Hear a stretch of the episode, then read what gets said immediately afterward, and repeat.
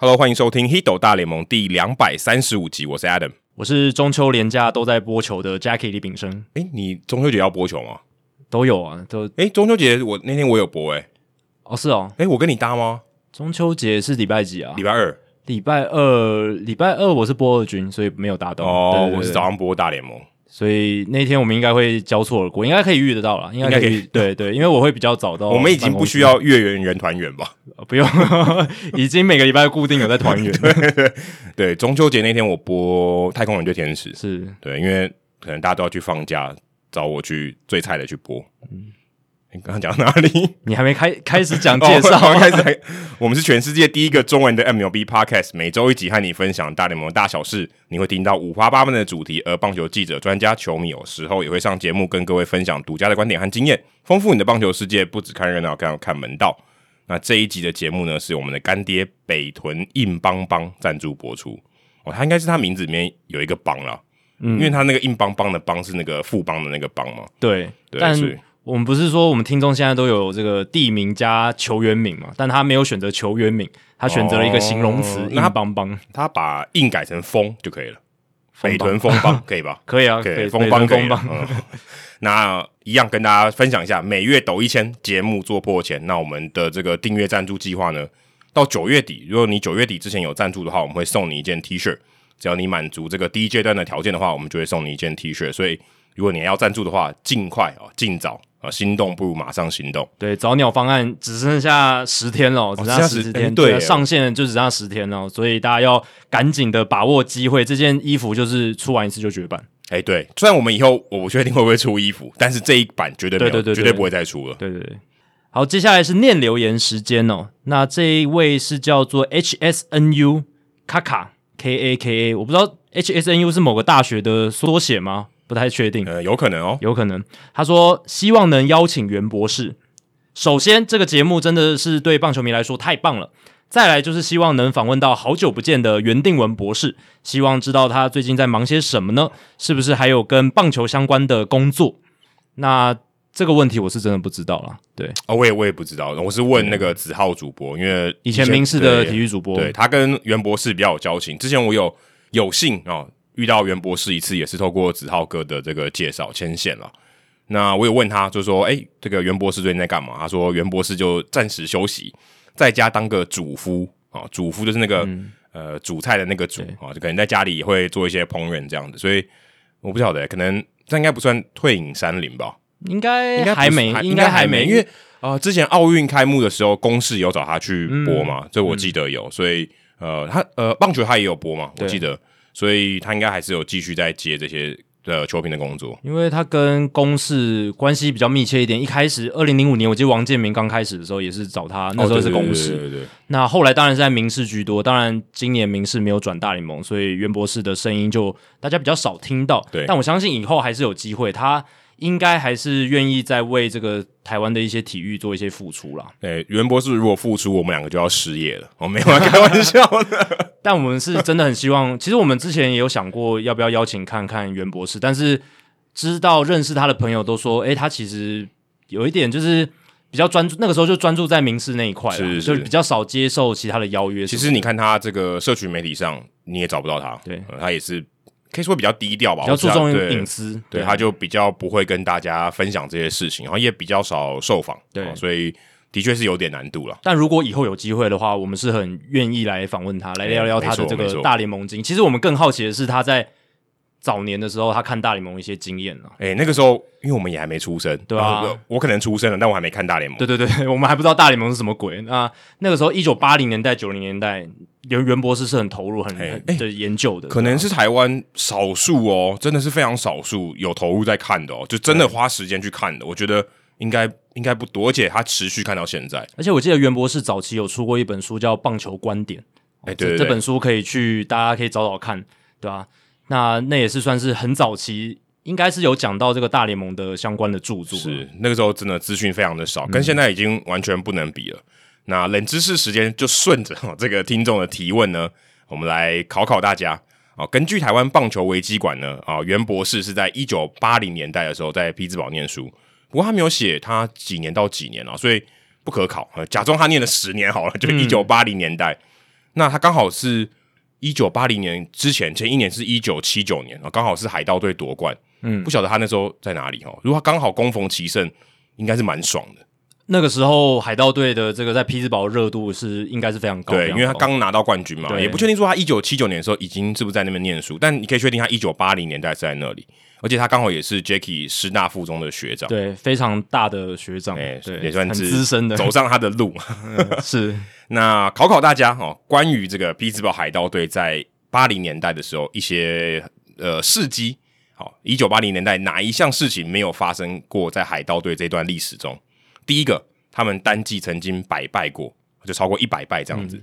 嗯、呃，再来是第二个，在球场曾经发生过球员交易毒品的丑闻。嗯，好，第三个是在这个十年间呢，他们只换过一次总教练，也就是两任总教练这样子，就是 A 换到 B 这样子。第四个是 Barry Bonds 拿过一次的 MVP。第五个是 Dave Parker 这个眼镜蛇。啊，没有拿过任何金手套奖。OK，所以这五个里面呢，我想二应该是确定有的，因为一九八零年代海盗队有发生这个毒品的丑闻，虽然细节我现在临时想不起来，但是我确定这是有的，像 Doug Ellis 这一类的球员这样子。那现在这个这个有时候次文化会拿出来讲，对对对，因为那个有那个棒球卡会弄得很迷幻这样子，因为那个年代刚好是美国嬉皮文化很盛行的时候。然后，因为我最近一集的这个大联盟小品刚好就是讲海盗队，只是他是讲一九七零年代，早了十年，对，早了十年，所以我没有特别去看八零年代啦。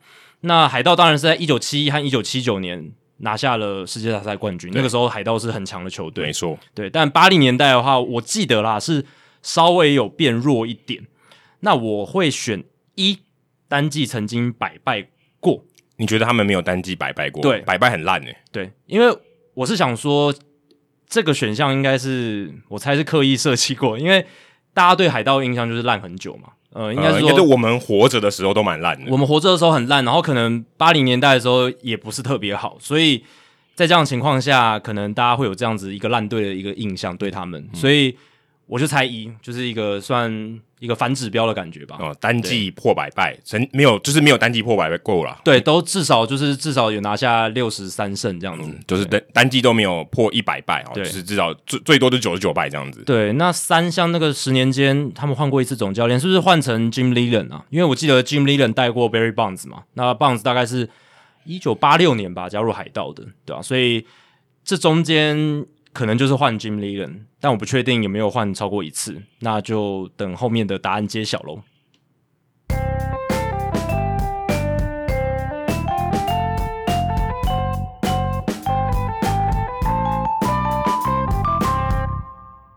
好，这个礼拜呢，大家应该有看到一个新闻，一般的新闻台也有报，大谷入选这个《时代》杂志的百大影响人物，影响力人物，对，对百大影响力人物，整个棒坛。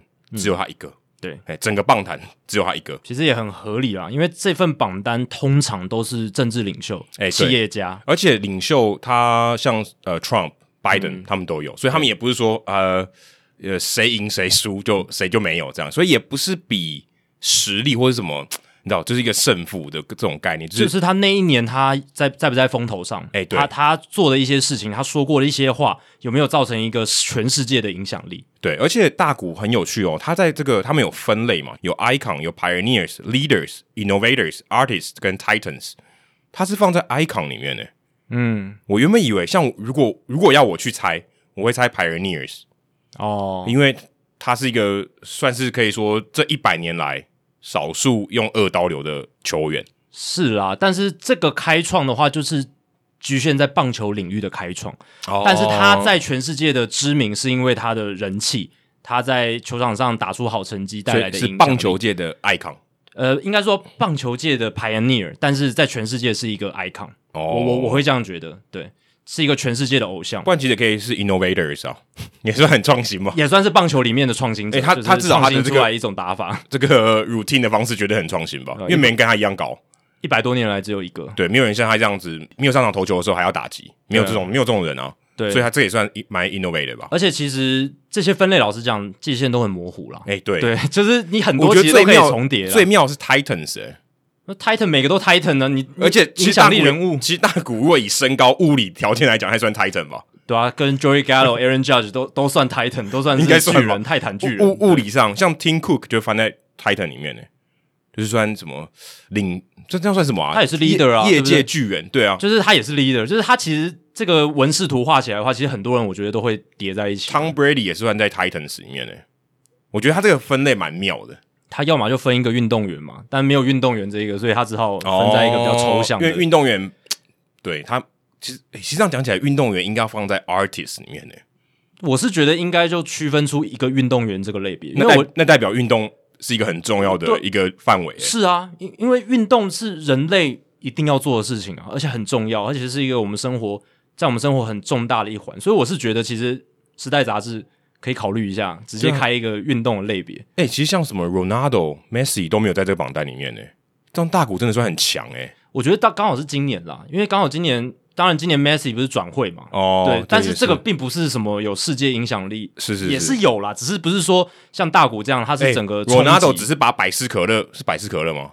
放是可乐，对对，百事可好像是可乐，就是可乐了。对，放一边百事可乐掉几亿耶，那个很有影响力吧？啊、对不对？对，但是他这边的影响力应该是要有一些。所谓的真的改变了一些什么事情？是那罗罗纳多那种，就是他以前应该拿过了吧？一定有，一定有，百分之九，可能还不止一次。Theo Epstein 不是去年还前？哎、欸，是二零一六年，二零一七，好像二零一六一七的时候，就是拿下世界大赛冠军小熊队那个时候。对对对，对啊，所以我觉得就是看那个年代啦。那刚好二零二一年就是大谷的，真的是大谷年了，对，已经完全毋庸置疑。可是大谷年差一点点就要提前砍一半。前几天不是大谷说手臂酸痛，对，说要。要关机，Joe Madden 说 is might 可能要关机。那天我的 MLB 哈中还那天好像他还被砸嘛，嗯，就当天他被砸嘛，被白袜队砸，故意出故意出生球，对，连丢三个这个大爆就是大坏球要去砸他，而且后来投手跟这个总教练拉鲁萨都被禁赛，都被禁赛，就是。联盟认定就是故意的的意思，没错。你说你不是故意，联盟认定你就是故意的。官方认定过的那一天，他就说：“哎、欸，这个手臂要关机，而且是右手，右手是对，是右手的右手，手。对，然后说他可能不能当这个投手，暂时就这个球季可能就关机，提前关机。投手这一部分挑战十胜的这个机会就好像没了。对，结果这两天就在我们录音的这两天又说可以，就牛棚练投，OK，大丈夫。对，又可以先发了。他在台湾时间九月十八号的时候，他练投了三十球，哎，状况好像 OK，丢起来又没有那么不舒服。他是他是吃了什么啊？还是神功护体？真的是神功？因为因为原本他们会说这个话，我觉得应该也是认证过的吧？不是说啊，好像他说他今天不舒服，然后我就说他可能关机，而且太随便了吧？Joe Madden 那时候说的语气，告诉媒体的方式，感觉就是球队在官宣说。哎、欸，我们大谷今年就是应该就不会继续投了。对，那祥平还会继续打，但大谷这一块就先先关机这样子。那个时候可能全世界或全日本，呃，全台湾的媒体都在那边刷。当然啊，因为体育媒体、亚洲的体育媒体或者美国体育媒体，今年在棒球这一块就是靠大谷，真的是靠大谷在冲这个点阅率跟收视率。但还好，哎、欸，这个故意出生球的事件，然后还有这个。现在又宣布说九月二十号这一天要先发，对，台湾时间九月二十号，就是差不多是你在听到我们节目的时候，你正在刚好看他先发了，或者刚或者已经投完了，因为他是凌晨台湾时间凌晨四点的先发，哦，那你可能还没听到，对，有可能如果你很早起的人，有可能边听边看这样，那要看我剪的速度够不够快，对。但是自从他这个新闻也出来之后呢，其实诶热度又回来了。我看 Line Today 上面那个热门新闻，诶就是他故意出生球，然后。这个投手跟拉鲁萨被罚的这个新闻，对对对，就是热度好像又回来了这样子。哎、欸，其实这是好消息，是啊，是对于我们来讲是好消息啊。而且我最近看到 Athletic Nesbitt，我们之前介绍过他蛮多报道。Athletic 这个记者 Stephen Nesbitt，他最近有一篇我觉得我我个人觉得蛮赞的一篇文章，就是他访问到 Jim Small，、嗯、哦，这个大联盟负责这个国际啊国际市场的成长的这个，他是 Vice President，就副总裁，但基本上是最大的，等于说。出了美国都他管了，应该这样讲，嗯、他就负责大联盟在美国以外的这些事务。那这篇访谈里面就有提到说，哦，尤其是大谷哦，在这个全球的影响力有多大？不管是台湾，不管是在美韩国，韩国其实他们最大的明星应该是柳贤镇嘛，或金广炫。但是其实大谷的影响力还比他们大非常非常多。大谷的贴文的战术是柳贤镇的两倍多，那你就可以看到说这个差别真的很大，而且。台湾的这个情况也是一样，我看它里面报道写说，台湾也是好像 double 还是更高的这个，我觉得甚至更高。对，就是有没有大谷翔平的新闻差距非常非常大，而且这个是跟所有大联盟新闻相比。对，因为我之前在运动世界工作嘛，所以我体会非常深，因为我们还是会有这个关注网站上面的流量，那哪一些文章特别热门什么的。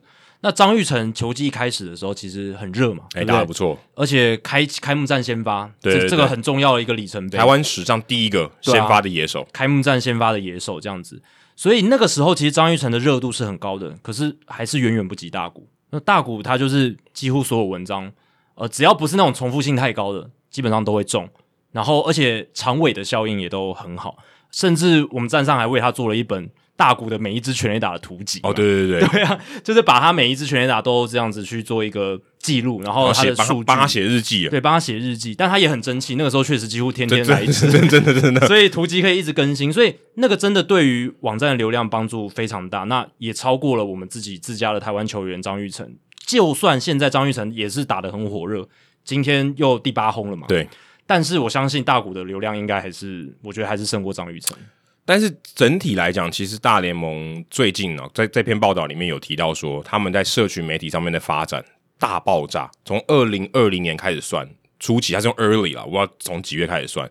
他说这个整个平台上面追踪的人数，我猜他是不重复的，成长了百分之八十一，等于从一百变成一百八十一，已经突破一千万人 follow。嗯，但是我相信这个是把重复的都扣掉了，所以可以看到说，其实大联盟在社群媒体上，那天我我不是还在社团里面 po 说，嗯，他们好像把 YouTube 弃守了，很多这个很多球队他们是自己经营的嘛，嗯，YouTube 上面的这个影片已经是很旧了，或者可能三个月才更新一次这种，但有些球队还有在继续更新，可他们的社群媒体上面更新的速度非常非常快，对，你基本上，如果你今天有一个什么很重要的全垒打，你可能十分钟以内，你就可以看到在 Twitter 上面，在 Instagram 上面，在 Facebook 上面，你就可以找到 highlight 的影片，对，所以大家其实。真的在这上面，大家对于在网络上对于大联盟的关注，也许有一部分是因为大谷翔平，或者是其他的推波助澜，可以看到很明显的成长。我觉得主要原因是大联盟这几年很重点的去发展他们的社群媒体啦，他们有努力就有成果，所以我觉得是因为他们提高了他们在社群媒体上的经营策略跟经营的努力，所以才造就这个效果。那还有一点是你刚刚提到 YouTube 的部分，我是觉得。各队的 YouTube 还好，我是觉得大联盟他们自己官方 YouTube，他们现在至少这几年是很认真在经营的。呃，对，如果因为我现在在做 MLB 哈这种，我不晓得大家有没有那种很及时说，你今天比赛一结束，你会去看 Highlight 的人。我不知道你有多有多少人是跟我一样。你如果是在中午，假设你是中午吃饭时间看，早上比赛打完，大概过半小时。Highlight 就出来了，YouTube 上面就有了，超级快，而且那那那个 highlight 是很长的，那 highlight 大概七分钟到九分钟，对，几乎是 condensed game，就是浓缩比赛的概念。所以对，以前的 highlight 很短，对啊，就两分多钟，三分钟。那现在这个是可能很多出局数都有，或三阵秀它都有都有放进去。对，所以其实你看那个是可以吸收到蛮多东西的，就是那场比赛你大概可以知道百分之七十到八十的事情。对，所以你可以看到它这个上面是真的很用心，这个处理的速度非常快，而且它剪辑的内容非常有非常有水准。对，所以你可以看到他在这上这上面的用心，还有就是，其实我们之前也提过，你可以看到越来越多哦，这种不是电视画面的影片，嗯，哦，就他们有那种社群的这种摄影师，他可能在本垒后方或是本垒旁边用那个单眼相机拍的，很像电影的感觉，嗯，非常非常有临场感。哦，最近那个 Wilmer Difo 从二垒拷回来那个 Clemente Day 那天跑回来那个制胜分，他就从本垒后方拍，哇，那超有震撼感的，你感觉好像就在现场，你去看那种。呃，电视转播的画面，你还没有那种感觉。你看那种他在场边拍的那种镜头，那很真的很像你就在现场看球一样。然后整个，因为他没有播报的声音嘛，就只有现场欢呼声。我那个那个，你看了真的会起鸡皮疙瘩哎、欸。对啊，而且大联盟这几年在 YouTube 上面经营比较认真的几个迹象就是。他们开始跟 YouTube 合作，就是有 YouTube 上面的直播，这是一个、哦、对对对，对这这两年才有的嘛，以前早四五年前是没有的。那再来就是他们在 YouTube 频道上有开设一个新的，就是 MLB Originals。其实这一个类别已经是两三年前就已经有在做，但是一开始很少，后来就慢慢越来越多。那这一个 MLB 原创的东西，我以前在 Fox 的时候，其实也有翻译过好几支影片，是就是像他们现在有 Mic Up，就是。给球员挂麦克风的，然后把它剪成一些 highlight 影片。最近好像比较少哎、欸，最近这一两个月好像比较少一点哦。不会啊，其实一直都有啊。真的吗？就我现在看，其实蛮多的，哦是哦，而且很多都是 mic'd up 的，就是哦，都是都没有他没有推给我哎、欸，都是球员场上的原因的一些影片 highlight。那还有就是他们会跟球员玩游戏的这个 stacked 这这一个系列影片，是。然后还有就是那个 quick question，那个很我很喜欢，就是介绍一些棒球的知识，是，比如说什么交易是怎么运作的啦，棒垒球的差别在哪里。就像你之前那个。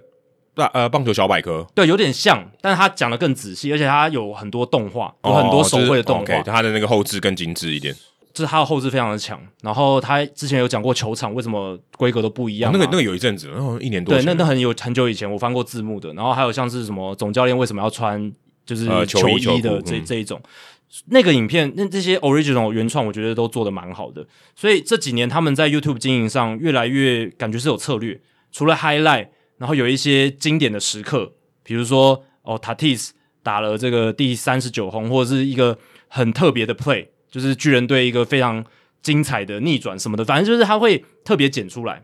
就是除了每一场比赛都有 highlight 之外，他也会把经典时刻剪出来。然后还有就是我刚刚讲原创的内容，所以他们在这个频道的策略上是感觉有在呃去努力的。然后所以现在的他们在 YouTube 频道上的订阅者三百三十四万，当然还是远远不及 NBA，但是。嗯是有在成长，我记得一两年前看的时候才一百多万还两百万而已。而且其实大联盟推展这个是有国际化上面是有一个很大的障碍的。为什么我会这样说呢？因为你棒球比赛，如果你要看 live 的话，你现在大家也都知道，我们是早上时间看的嘛。一般早上时间大家要上班，或是你早上起来，也许你可能，例如像我们今天录音的时候，隔天是一点多的比赛，很难有时间去看嘛。一般上班族是没办法看的，所以这对于他们在推广上面，如果你要看 live 的，是一个很大的障碍，你没办法直接享受那个感觉。再就是你也没办法到现场嘛，对？你之所以到在住在国外，你就是有一个地理上的限制，所以你刚刚讲那些 content 的内容是非常非常重要的，嗯、因为等于说你如果没有办法及时看比赛，你没有办法被 live game 给吸引的话，我有很多没有你不需要现场看，不需要当时看的东西，也能激起你的兴趣，也能让你变成球迷。我觉得这个是他在内容方面是一个很重要的一个策略，就是占满你工作以外的其他的时间。那你如果比赛时间刚好跟工作时间重叠，没关系，你的休闲时间还是可以充满着大联盟，各式各样的 highlight，各式各样的原创内容、访谈这些东西。而且他们 podcast 也有在做新的嘛、哦、，podcast 更多。对啊，就是他们还找大联盟球员来主持 podcast，然后有一些球员的原创的内容，所以这个也是很棒的，就是可以看得到大联盟在国际化。在社群上的努力，当然这也是因为他们要跟 NBA 比的话是要急起直追的，因为差距太大了。国际化的这个这个脚步呢，大联盟其实是输蛮多，而且社群的操作也是远远输人家。你看那些订阅的粉丝人数，全部都是被 NBA 吊打。真的，呃，你看大联盟或者说棒球好了，其实我们说真的，就真的是环太平洋在打而已啊。嗯、今天欧洲没什么在打嘛，当然有，只是说跟环太平洋这一些国家来讲。太少了，不是主流运动，对、这个，几乎不是主流运动。所以其实大联盟他在这篇报道里面，他也有提到说，他们未来哦，在国际化上面有几个重点啊，要发展的重点。第一个是欧洲啊，之前有打过伦敦赛，大家也都看到了，非常非常疯狂的比赛。再就是他们也有欧洲的球员，真正欧陆的球员，不是那些荷兰的那些球员呢、啊，像 Max Kepler，德国的，真的是在德国长大的。这个东西对他们来讲吸引性就很大，因为很少嘛，对不对？嗯、很有话题性。所以欧洲来讲，对他们是一个未开发的，也不能说未开发啦，嗯、还在探索的，可以探索的，还在还在非常刚起步的，潜、嗯、力非常大的。再就是墨西哥，墨西哥也不用说，墨西哥的选手这么多，嗯、但是他们经济水准开始提高了，甚至我们之前聊到说扩编有可能在 Mexico City，那当然这是还还不知道的事情。再就是中国哦，中国应该所有的这个任何的商业活动最希望去的市场，嗯，因为人口就多嘛，对，商业机会就大嘛。当然可以说目前中国。在大联盟这在这个呃商业上面，应该还离成功非常非常遥远。对，推展上还需要更多努力啦，还需要一段时间。甚至连第一个可能站稳小联盟的球员都还没有。嗯哦，真的，像之前赵伦，现在名字也也不见了嘛。对对，所以说真的，这个中国的发展啊，在棒球这个发展，尤其大联盟的推广上面，还有很大的进步空间。还没有出现一个大联盟的姚明了，他们可能是希望。透过这个发展中心，看能不能养出一个大联盟的姚明，对，或者说足够的收视人口啊，像 NFL 在大在在在中中国大陆还比大联盟红太多了，完全不能比。嗯、那棒球可能现在也都只有省队在打，那这个东西推广上面还是有很大的差别。之前家福哥有来跟我们聊过，嗯、但大联盟的策略，他当然是希望这个市场可以打开。再就是印度哦，因为他们说板球这个百万金币，然后那个印度那个 A Million Dollar Arm 百万金币那部电影就讲说他们要去印度找这个板球或者相关背景的人。那印度当然也是很大市场，因为它人口也非常非常多。我比较好奇的是，居然没有提到台湾呢？他们就应该觉得台湾就是个已经是他们已经收复的市场了，哦，就不用不用再开发，就像日本跟韩国还有台湾，对，就是他已经把它包在就是这一块，就是东亚，他们已经已经掌握了市场上面，所以已经不是重点开发。对啊，其实不需要重点开发嘛，不需要着重太多的力气，而且台湾市场也比较小。嗯，如果要发展的话，就是先重点开发中国，然后再延伸到台湾，或者是就以日韩的模式，然后套用到台湾上面。我是希望他可以多给台湾一点，就是关爱嘛。当然，我们当然是希望，以我们的角度来讲，当然是希望说他们能够比较克制化来经营台湾这个市场。是，我是觉得台湾这个市场还是跟日韩或者是大陆可能还是有一点区别的，所以我是希望他还是能够掌握台湾这一个。岛上面的球迷，我们讨，我觉得我们是有一批大联盟球迷，而且我们是有一批高知识的，或者说高死忠度的这种大联盟球迷，是值得他们去经营。说真的，你说台湾看大联盟的人，或是的深度，我觉得不会输日韩诶、欸。对，这这是重点，我觉得我们是不会输的。而且这几年我们越来越多这种深度棒球迷的社群发展的很成熟，是对吧？而且你看，像也有野球革命这样子的一个团体，他们也。做了像中华职棒比较进阶数据的这样的网站，嗯、所以我是觉得这个这个社群在 PTT 这种文化的算是培育底下，其实是有一个社群在的。那如果大联盟能针对台湾的市场做一些行销的策略的克制化，或者是一些调整，然后更用心来经营这块市场的话，我是觉得还是大有可为的、啊，可搞不好可以做出新的成绩。说真的，最简单就是一个中文的官网，现在连中文的官网都没有。对啊，这个很重要哎、欸，我觉得以前是有一段时间有，是有对。所以这个很重要，因为这代表说他们选择没有啊，对不对？对啊，以前有啊，后来没有，就代表他选择没有。这种在地化也不用花多少钱嘛，对不对？如果他们想做，我是坦白说，真的，我觉得官网是很重要，因为很多新闻或者这些量，你有时候你还是用官方的角度才拿得到的东西。嗯、那这些东西我觉得是很重要的，甚至你可以，诶，你有你有官方的资源，你可以访问到张玉成啊，对不对？你不见得真的要呃美国的记者、美国的新闻，对不对？你可以常常访问张玉成，嗯、或者访问其他的。台湾的球员，旅美的球员，其实可以参考 NBA 他们官方跟 UDN 他们的合作的模式，对啊，那个就很好了。就是其实呃 UDN 那个 NBA 官网，我相信流量是非常非常好的，是啊。然后他们的报道也都蛮有深度，然后他们也有一些 NBA 官方的资源，我觉得这个就是一个可以参考的一种模式。对，这个资源是很重要，因为毕竟官方的东西它也是可信度还是比较高，而且他可以掌握的资源，他就不用，他不是外部了嘛，对不对？他就不是第二个媒体了，所以我觉得这个是。希望可以努力的方向，当然还有提到 WBC 要要延到二零二三年啊，这对于他们国际化的这个推广是非常非常重要的。因为你看到国家跟国家的对抗，以前也许你可以开始在奥运可以看得到，但是这个东西奥运你也可以看到，并不是真的职业球员嘛啊，嗯、可能日本、韩国是，或者台湾是，可是美国就不是，或者多米尼加可能也不是，也不完全是，不是最顶尖的。所以 WBC 其实对于他们在发展这个是很重要的，甚至可能对于那些。还很刚起步的，他们可能例如巴西、例如德国、例如捷克或者以色列这些国家来讲更重要，对，因为他们有个曝光度，虽然他们并不是真的最强的十六队，但他们有机会拿到这张门票，那让他们的这些球迷、潜在的球迷可以看到这个比赛，这很重要。还有一个曝光，或是让其他的这个不管是其他的球迷、其他国家的球迷。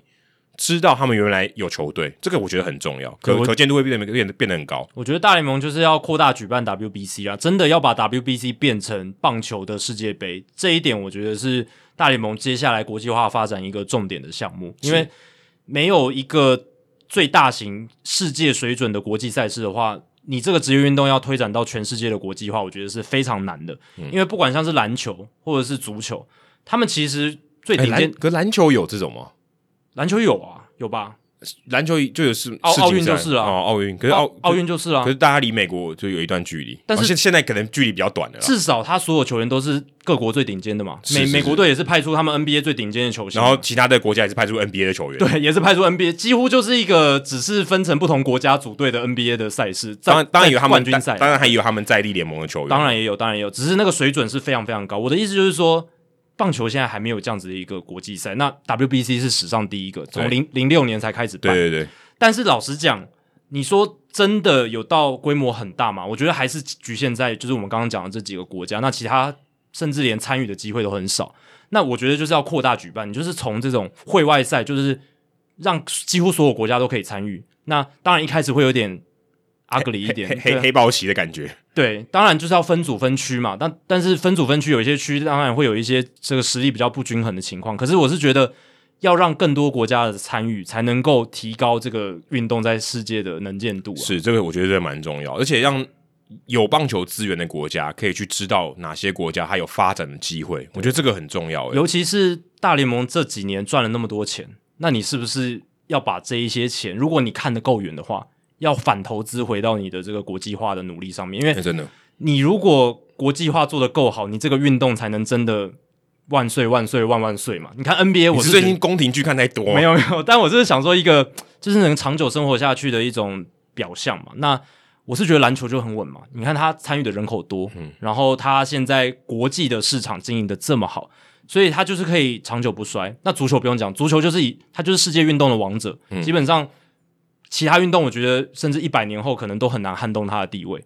但是棒球，如果你要急起直追，你就要更比别人更努力，嗯，你要花更多钱去投资。而且我觉得，为什么我要讨论这个话题？我觉得还有一个思考点，大家可以去想一下。因为我相信听我们节目的人很多是棒球从业人员，不管你是从哪一个业啊，我们媒体或是任何相关周边的产业，台湾在这方面已经算是很领先了，跟在跟全世界的国家来比，很多资源了。当然，我们还有很大的进步空间，没有错。例如说，我们很多球员，他如果退下来，啊假设他今天没球打好了，就是这个中华职棒这个 pool 容不下他。他可以去哪里？他其实可以去的地方不多，可是事实上，如果国际化做得好，他可以去的地方很多。你要想到这个问题。如果今天有些教练他们去中国当这个执教，但是真的去中国打球的不多，因为那边市场不够大。可是如果你想亚洲，假设这个市场够大哦，今天不只有日韩，你可以去其他地方打球，长久下来对大家来讲，你这个 talent 出口的机会就大的很多。你说为什么台湾很多戏骨工程师台湾的，他们培养的很好啊？你有机会出去嘛？这其实是一个好的结果，人才的流通。不能说啊，我我棒球我就只能在台湾里面打啊，要只有最好的才能出去。其实并不是如此，你不要把它想的这么狭隘。如果你今天有机会去别的地方探索，假设你今天去巴基斯坦教球也是可以的啊，嗯，对不对？你只要你语言条件 OK，你就有机会去巴基斯坦教球。巴基斯坦这样的国家，它也在发展棒球，越来越多这种国家，你的这个生存的机会就越来越多。所以这个这些东西其实大家是要去关心的。其实大联盟发展大陆的市场，也提供了一些台湾退役的球员或教练工作的机会嘛。就是现在大陆有很多球队的教练，或者是发展中心的老师或教练，很多都有，就是以前在台湾嘛。对啊，就是台湾他们最近那个全运，他们的国家的就最高的这个比赛。前三名的教练全部都台湾过去，对啊，对啊，对啊，李文生总教练嘛，呃、还有刘志生、江泰江泰拳，对，对。这三个前三名都是他们，对啊，所以这其实也是给台湾这些运动的从业人员、棒球、职棒的从业人员一些更多的工作机会。对，不要看国际化，你都只能往日韩或美国，其实台湾已经很好了，嗯，你可以去一些比较没有发展中的国家，嗯，你如果去别的地方教，其实也是一个很大的出路，诶，对啊，那不要把它想着说看得那么狭隘，其实台湾已经很好了，你可以把这些。技能然后输出到别的国家，越多人打，你的这个空间就越大。所以其实大家要去多多去思考这件事情。刚才讲到教练哦，你会不会觉得红雀队感觉他们真的有一个 Cardinal Way，对不对？对，不死鸟传奇了。怎么怎么最近又突然真的是 Under the Radar，他们就真的是低空飞行，然后突然就窜出来拿下外卡第二，现在还没有拿下啦，但至少占据外卡第二。原本我们想说在交易大线的时候，他们大概落后七场半八场。想说啊，应该没什么机会了嘛，落落后外卡第二，诶，还不是落后酿酒人。我看八月五号的时候，他们落后外卡八场，晋级季后赛的几率是一点五趴，嗯，就是等等于说百分之九十八点五的机会，他们打不进季后赛。但是现在是百分之五十七点五，对，才没有多少，才没有多少天呢，大概四十几天而已。而且放远一点哦，六月二十七号那一天是他们本季战绩最烂的时刻，以胜率来讲了，三十七胜四十一败。是一个低于五成胜率四场的球队哦，四成七四的胜率，那个时候在分区排名第四，落后小熊、红人跟酿酒人。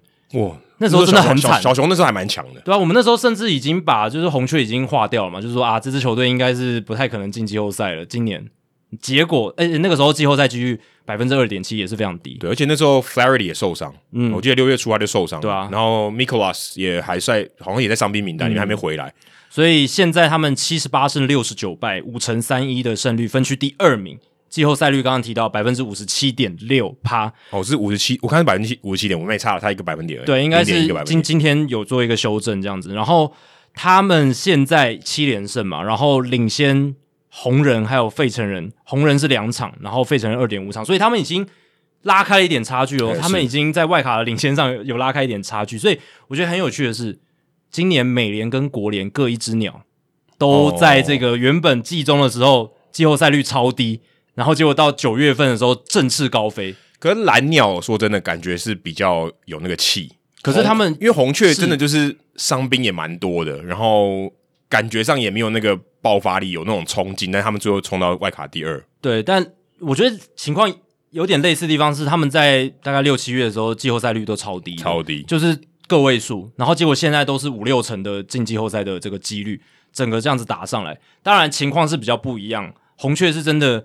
季中的时候有点郁症乏力，然后牛棚很糟糕，然后就是，然后先发投手也没几个能用的，对，受伤了很多啦。嗯、那蓝鸟的情况是实力一直很好，球员也都在那边，然后但是就是运气好像不怎么好，然后就是可以赢的没赢下来，对，但感但是感觉他们是有实力的。对，我们前几集有聊过，就是他们的这个一分差的比赛也表现不好。那但终归到目前为止，这个两只鸟呢都冲到了前面来，然后看起来。都蛮有机会挤进这个季后赛。上一次红雀他们单季胜率不到五成，已经是二零零七年的事情。哦，对啊，所以你会觉得，而且甚至不记得有低于五成过。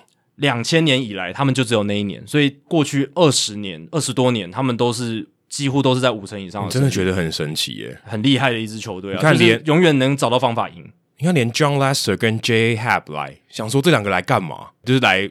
填充局数，那时候我看他们报道说啊，就是因为前前面的先发投手太累了，我找我找两个老将啊来帮忙吃局数，没想到他们吃的还蛮多的，而且投的还不差。但我是觉得我还是不能理解这两个补强啦，完全无法理解。到现在你就觉得，其实到现在我还是不能理解为什么要补这两个？你可以补更好的。对，因为他们现在的成绩虽然是有进步，没错，可是你如果也没有到那么好，你去看他们 underline 的那些 FIP 啦、三振保送那些被安打，其实还是很惨，对。就是他们的实力就是在那边，当然季初的那个 ERA 有点太高，就是失分有点过度的高。那后面修正一些回来是合理，但他们主要的那些投球实力、球速那些还是没有变得好。对，还是没有变好。他们就是有办法赢诶、欸。但 John Lester 来这边赢了三场，还没输过。J Happ 四胜二败。我是觉得真正让红雀队现在战力能够提升的关键是他们牛棚还有防守哦，防守这才是主要的关键，因为。他们的防守是真的非常非常好。有时候你如果看一支球队，你实在看不出到底他到底哪里强，但是他战绩默默打得很好的话，通常都是防守。光芒也是，光芒和巨人，他们其实防守也都很好。是，那红雀其实也是有 Arenado，有 Yadier Molina，有 Paul Goldschmidt。对，当然好啊。Tommy Paul DeJong 这个二游其实防守也超好。嗯，那 Tyler O'Neill、Harrison Bader 这两个外野手也是，O'Neill 还拿过金手套嘞。Bader 不用讲，也是一个防守超好的外野手，但没有带棒子，速度很快。对，比较可惜一点，但他速速度有嘛，有点像 Miles Straw，现在印第安人的那个中外野手，哦、有有蛮类似，蛮类似，蛮类似的。那有 Yadier Molina 坐镇捕手这个位置，基本上没有死角。他们整个先发的，除了投手以外的其他防守球员，都是实力很好的，在防守这一，在防守这一端非常让人的放心，还把 Colton Wong 给放走了。如果再加进来更厉害。对，所以。我也想讲，就是 Colton Wong 如果当年，呃，应该说去年年底球季结束的时候，他们没有把他放走，变成自由球员，其实签他不用很贵啊，一一年八百万就、啊、就就有了。他们没有，所以红雀队他们在经营策略上的操作，就是补强这一块，我是我还是不能理解 John Mozeliak 他的这个做法，我还是不认同啊。因为你看，你可以用很便宜的价码留住 Colton Wong，Colton Wong 攻守两端都有更好的贡献，那 Tommy Edman 就可以去当工具人，去当板凳，对，他就不用守二垒了，所以他们的深度就会变得更好。但他们他们没有那么做，那反而让 Tommy Edman 变成主要的二垒手，这就有一点可惜。如果 Kolten Wong 他在今年的红雀队的话，他们搞不好现在是在第二外卡领先红人跟那些其他球队可能四场以上，说不定哦，就更稳一点。嗯、对啊，他他们还让了一个 Flaherty 耶。是啊，Flaherty 这个重伤，基本上如果 Flaherty 受伤，我会觉得这红雀队已经少掉一半季后赛的机会。对，所以 Adam Wainwright 的回春更加的关键，太可太夸张了。我觉得 Adam Wainwright 我才觉得是这一切觉得最不可思议的地方。对，有一点就是他是需要靠队友防守的一个投手，对，因为他其实三振的频率没有到那么高，所以。他很需要靠队友的一些防守的帮忙。那他三振率才 K 九值才六点七一，超低的，啊，超低的。以现在标准来讲，低到不行，低到 低到爆，低到爆。所以他非常需要队友的防守支援。那今年这个红雀队的防守团队防守非常好，所以等于是帮助了他投出非常好的 ERA，现在不到三嘛。非常好的数据，所以真的很夸张。一个四十岁的人呢，对啊，而且他的吃的局数非常多，他现在的投球局数一百九十六点一局，我看到这个数字，我现在不敢相信。应该是全大联盟最多。对啊。是，好像还不是诶、欸，哦一哦，可能有超过两百局的，对，有超过两百局，但是总总而言之来讲，以四十岁来讲，然后在现在这个年代，你可以，他一定可以超过两百局嘛？现在是确定了，嗯、对吧、啊？所以这个数据是非常夸张，他三场的完投也是现在今年大联盟最多，这都是一个很不可思议的数据。这到底发生什么事啊？就红雀队真的是一个很不可思议的球队，我觉得就防守帮助他了，防防守帮助真的很多，当然他自己的努力也是非常重要，还有就是。他跟压迪的搭配，我觉得已经到一个炉火纯青，到一个我觉得大联盟没有其他的生命共同体的概念，就是头部组合可以达到他们样子这种心灵相通的程度。那这个就是十几年经验累积下来的一些东西。我觉得这个是很难用，因为投捕的这个沟通跟捕手的引导能力，或者说他跟他对于一个投手了解，这个是现在数据还没有量化的，没有办法量化。这永远都没办法量化吧，很很难吧？就有人是说他蹲捕的时候投手的防御率嘛，有人会用这种看，可是可这个是一个后后发的一个数据，就比较结果性的，对，比较结果论的，所以你也很难真的说啊，怎么样评量他们沟通的呃品质，或他们的默契，或是他们搭配上面的化学的这种反应反应，这个。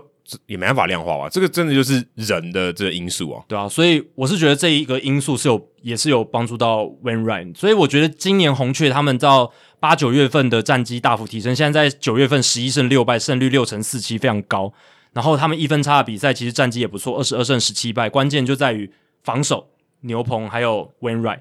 那牛棚这一块，我觉得是最也是一个很大的关键。还记得我们前几个月一直在讲红雀的牛棚。这个控球非常非常糟糕，诶，确实，诶，他们球季的前四个月，你如果你算到七月三十一号为止的话，他们牛棚防御率四点三三，全联盟十七名。；FIP 四点二六，全联盟十八名，就算后段班了嘛。嗯，保送率很可怕，百分之十三点三，哦，超高的，全联盟最差，嗯、就是最高的这个牛棚。以牛棚来讲很差，对，牛棚保送率到百分之十三点三，这是已经天文数字。那个时候，像 Genesis Cabrera 保送率百分之十四点三，Alex Reyes。保送率百分之十八点五，平均每五个人他就要保送一个人，是他就是垒包精算师，但是他防御率还可以压很低，这也是他很厉害。后来后来就爆了，对，有爆，但是他球威还是很好嘛，所以还是有一定的压制力。那八九两个月份我们来看，就是来到八九两个月份之后，红雀的牛棚变成很强的，他们牛棚防御率在这两个月三点五是全联盟第六好的，FIP 三点五二也降了很多，全联盟第四好的。最重要的是保送率变成百分之八，从全联盟最差的第三十名直接奔到了第六名，所以变成全联盟最烂，从全联盟最烂变成全联盟前段班前十名的这个。可是这也没有什么道理啊，就跟运动家牛棚突然崩盘一样，人都没怎么变啊。对，像因为因为因为你通常人没什么变，照理讲应该是不至于整体突然都变好啊。也是有变啦，像 Tyler Webb 这个他们上半季投的很差的后援投手，他们就下放小联盟，然后像 John Gant。John Gant 他有先发，但是他后援也蛮多的，然后送去双城，送去双城。他那时候三振保送比一比一，非常可怕。然后像 Genesis Cabrera，刚才我提到的这个左投手，他火球男嘛，他本来保送率百分之十四点三，但是最近两个月保送率变成百分之四点二，变成控球很好的突然找到准心了，找到准心了。Alex Reyes 也下修了他的保送率，从百分之十八点五下修到百分之十一点六，十一点六还是很高，但是至少已经下修，所以。八九两个月份，你可以说他是这个回归均值也好，你也可以说是他们有换一些牛棚的球员，但总而言之，就是牛棚的控球整个大幅的改善，我觉得这是一个蛮大的关键。除了这个以外，他们拿拿到外卡第二，还有一个很大的关键，他们的竞争对手才太烂了，就这胜率都不到五成。红人队跟教士队，嗯，原本我们以为他们这两支球队有机会争外卡二嘛，因为外卡一基本上就是巨人或道奇啊，其中一个会是拿到外卡一。那这两队在这八月以后，其实打的都蛮差的，胜率都不到五成。而今天今天教士也哎，今天教士输嘛，嗯，对啊，也是输给红雀嘛，对。所以其实你可以看到，其实他们也算是刚好遇到这两队低潮，大都会也不行，然后费城人队好一点啊，但是外卡第二就这样送给了，就送给了红雀队。所以其实他们的对手也是有帮到一点忙了，有，因为他说真的，他们的战绩当然固然很好，可是他们原本的差距也很大，欸，诶，对，就原本差八场的胜差，你要能拿到外卡二其实不容易，你要你要别队也要帮忙帮忙一下，欸，对。八月份的时候，他们拿下十五胜十一败的战绩。其实红雀那个时候主要是靠碾压一些战绩比较差的对手。八月份他们有对海盗做客海盗的时候，系列赛他们横扫，然后对上皇家队哦，他们也是拿了非常多胜场。所以在那个时候，包括老虎他们有对到，所以八月份的时候，他们拿了很多这些排名比较低的球队做进步。但是到九月份，我觉得就是有一些真材实料出现了嘛。就是其实我是觉得。他们能打败红人也是一种实力的展现。是啊，红人跟他们实力也不相上下。对，打败教室也是实力的展现。所以我是觉得八月份那一波战绩打起来之后，他们那种不死鸟的这种传奇灵气回来，而且 Tyler O'Neill、Paul Goldschmidt 刚好在这段时间打特别好。是，然后 Wainwright 持续的好投，然后防守持续的支援，加上我刚刚讲牛棚整个回稳，所以整个战绩就能够继续的维持下去。那我现在看起来的话，如果他们照着这个。momentum，当然所谓的 momentum 这种动能，有说说消失就消失嘛。不过 对对，这倒是真的。洋基队示范给你看，对啊，就是他开始输球就开始输球，所以这种东西也是算是空的，就是数据上是没有这种 momentum 这种东西。可是我是觉得红雀好像就跟其他球队比较不一样，至少他们已经证明过去二十年来，他们只有一季就是不到五成胜率嘛，所以他们要保持这样子的目前的胜率下去，我是觉得是。很大有可为的，而且说真的，对于季后赛球队来讲，这个 momentum 我觉得很重要。你如果是 finish strong，就是你可以在九月后半段你打得很强势，其实对你打进季后赛的信心是很高的。如果你上半季打得很好，你下半季就吃老本，然后最后进到季后赛，你搞完的气势还比他们差多了。所以其实红雀队这样子的这个未来的发展，其实是让人家觉得诶、是比较乐观。而且，如果不好，如果红雀队回头看哦，就是。可能假设这个球季结束以后，应该会有人蛮多人想要知道红雀队到底为什么可以撑到现在。欸，就是你说防守这些东西，没，但也没有错。可是他们其实在一个很糟糕的情况下，却可以打出这样的成绩。嗯，也没有特别说真的，也没有特别突出的，就除了 Adam Wainwright 以外，然后打击上也没有到特别多的亮点。可能 Paul Goldschmidt 最近突然打的特别好，Tyler O'Neill 打的特别好，但你就觉得说这个球队真的令人觉得非常非常的神奇。我觉得还还是关键，就是我刚刚讲的牛棚，然后还有就是他们野手大部分的球员就是保持了大部分的健康。哦，野手方面是比较健康，对，没有错。他们主力大部分都是健康的，出赛数都蛮多。那主要有受伤的可能就是像 Harrison Bader 啦、迪样这样子，但是他们其实野手端的主力球员都在那边，就是变换的比较少，所以阵容比较稳定的情况下，他们这些防守杰出的球员才能够把他们的防守价值。发挥出来，因为我懂你的意思。你防你防守，你要守备机会够多，它的价值才会出来这样子。然后你说 Nolan Arenado 对，虽然他今年的这个火力啊，不像他生涯巅峰期一样，但是 OPS Plus 也是有一百二十一嘛，其实也不是很差，对，也不是很差，超过百分之呃联盟平均超过百分之二十。那 Paul Goldschmidt 最近打起来，OPS Plus 回到一百三十七的水准，所以这两根大棒子带着，然后加上 Tyler O'Neill 打出意外的夹击，所以打线这一块是比较。不会让人太担忧，主要就是先发投手群他们的深度有撑过来，没有烧到完全的崩盘。对，就是金广炫他最近也不太 OK 了，但他至少还是可以继续投嘛，还至少是健康，至少还可以投球，嗯、这很重要。那当然补了 J Happ 跟 John Lester 是有帮助，我必须承认。可是如果是我的话，如果我是 John Mozeliak，我会补更好的选手。如果真的要竞争，我会补更好的选手，不会补这两个。我相信他当时也绝对不会进，但他如果他真的，如果他觉得会进。他应该会补更好的，可是因为补这个等于没有帮助。你如果觉得不会进，那你干嘛还补这两个人？就完全没意义啊！我看他报道里面写说，就让这些先发投手可以稍微一个 break，让他们有一点喘息的机会。就是因为他们可能前面太超，或是有人受伤，这种填补的情况太多了。但也没有，但我是觉得，我觉得这样也不对。我觉得他他做这个，他做这个动作，就是觉得我们已经放弃了。不会，我觉得反而是他，他他觉得他有的拼，他才会找 John Lester 跟 J.A. Happ 这两个没有什么冲击性哦、啊。虽然我如果我来经营这支球队，我是不会这样做，我还是搞不懂他在做什么。但是我是觉得他会这样做，是他觉得这两个人能帮助他们战绩有所提升。不然真的，你要嘛，你如果真的觉得自己不行了，你就换换年轻，就是把正中一些好手拿去换新秀嘛，或者是、哦、对啊，你就开始卖嘛，或是让小联盟的球员上来，对啊。投对，就是培养小联盟新秀，嗯、让他们有实战的大联盟机会，嗯、这样也好、啊。反正爆就爆了。你让一个两个完全没有未来性，投完这一年就会走的球员来，你的目的不就是为了要提升战力吗？所以这个神操作，现在看起来是也不知道在干嘛的操作，也不是说，哎、欸，这样讲也神。我觉得也不是神操作，我觉得他运气好而已。对，我觉得就是他运气好，他们还可以更好的。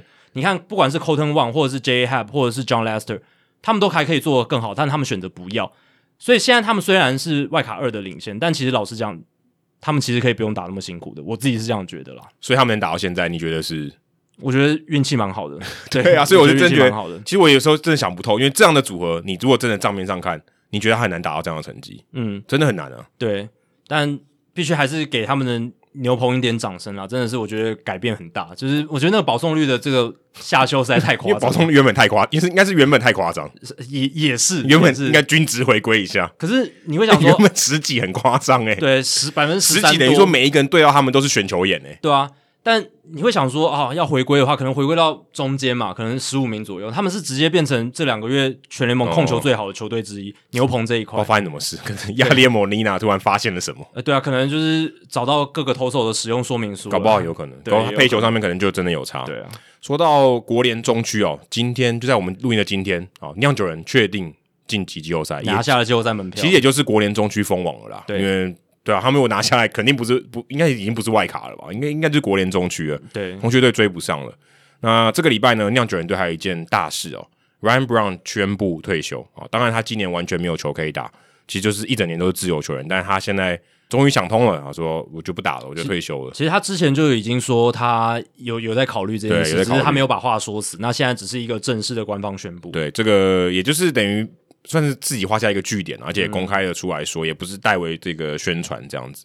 那我们今天想讨讨论的就是 Ryan Brown 他在酿酒人这个历史的定位，所谓的 legacy 啦。哎，对，现现在他已经画下据点了嘛？对啊，可以来讨论 legacy 哦，不是华山那个酒吧，就是他后续的一些影响，就是会是什么？对，嗯，你看到他其实，在酿酒人队的队史，他是全 A 打最多的，三百五十二支，远比 Robin Young。多了一百零一支，你就知道这个差距非常非常大。他打了十四年，然后他也就是生涯都在酿酒人队了，他也没有穿过别队的制服。年代不同，然后 Ryan Brown 跟 Robin Young 也是不同类型的选手。对，但是你可以看到他在至少在这个全垒打的榜上面，他是最多的，表现很好。这个这个已经完全毋庸置疑，数据就摆在那里。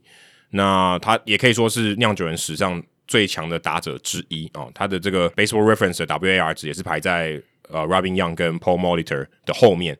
所以其实，如果你只听这些东西啊，你也坦白说，你也不用什么不用什么质疑嘛，他就一定是酿酒人队名人堂的这个算是入选的人，或者甚至他的背号就理所当然一定要退休。他这一年，他他这一辈子就只待在一个球队里面，选秀也是选他，所以他的血统够纯正，而且打得也够好。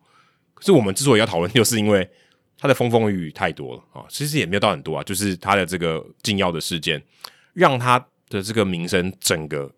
整个臭掉，好，当然他也是因为那一年他拿了 MVP，然后他后来刚好也就隔一年他的药检没过，然后后来发生了一些风风雨雨，让他的这个诚信受到很大的质疑，甚至他要一直到我觉得他到退休这一刻都没有在非酿酒人的球迷心中洗白。对，其实他也都没有，他那时候的风波真的蛮多，而且拖得蛮长的。你刚刚提到二零一二年他。药检没过，然后那个时候他他去申诉哦，他去上诉，而且他成功了，他是史上第一个禁药球员申诉成功的案例。那那个时候他是质疑当时保管这个尿液检体的程序跟方法不 OK，因为那时候周末多放了两天，他就觉得哎，你多放两天这个有问题，是不是有阴谋？对，他不是针对这个尿液检体里面的成分哦，所以他某种程度上是默认了，对，里面确实有禁药成分，但是他是去质疑那个程序，质疑程序是可以。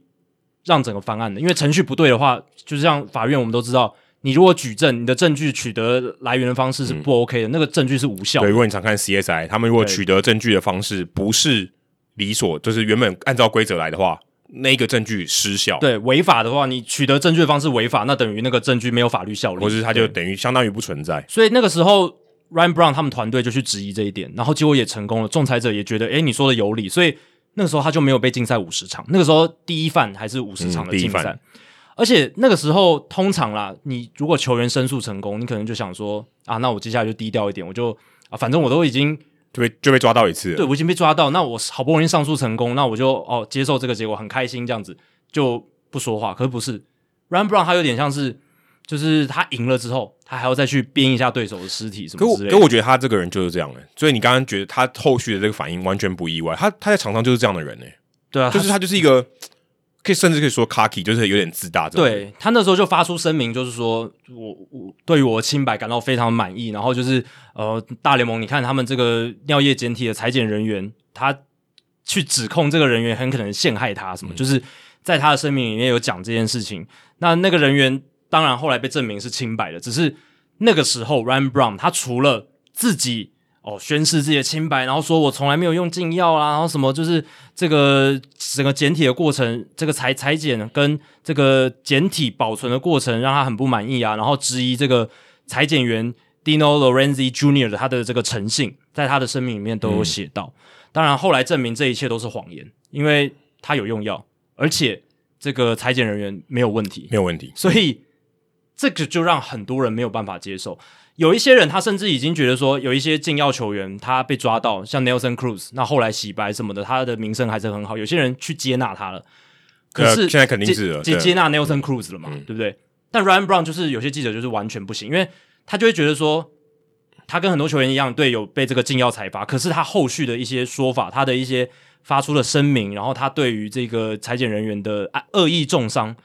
这些是让他们觉得 Ryan Brown 无法被原谅的一个最大主因，也是很多球迷自始至终一直非常痛恨他的一个主要原因。特别是非酿酒人的球迷，没错，就觉得说啊，你这个你这个有点小人哦，就是你你这个你如果自己犯错，你就就头低低的，然后说啊，我做错了，这样其实这样就好了。嗯、然后你就看未来你有没有机会用棒子说话嘛。但我就觉得蛮可惜的。我其实我其实我在他就是很高峰的时候是蛮喜欢他的，我觉得。嗯他这个人总是可以在关键的时候表现，而且他的情绪很很奔张嘛，然后我觉得他的这个打球很好看，很很有很有很有戏剧效果，而且他的人就是非常有自信这样子。而且他代表着犹太族群，那个时候常常就是给他这个犹太巨锤这样子的一个称号这样子，但是最后却演变成我觉得他有一点像 ERA，因为他也确实、欸、对，他也确实卷入了这个二零一三年爆出来的这个生技诊所禁药案。是所以那算是第二波，他卷入了这个禁药云，也算是戳破了他所有的之前的谎言。嘿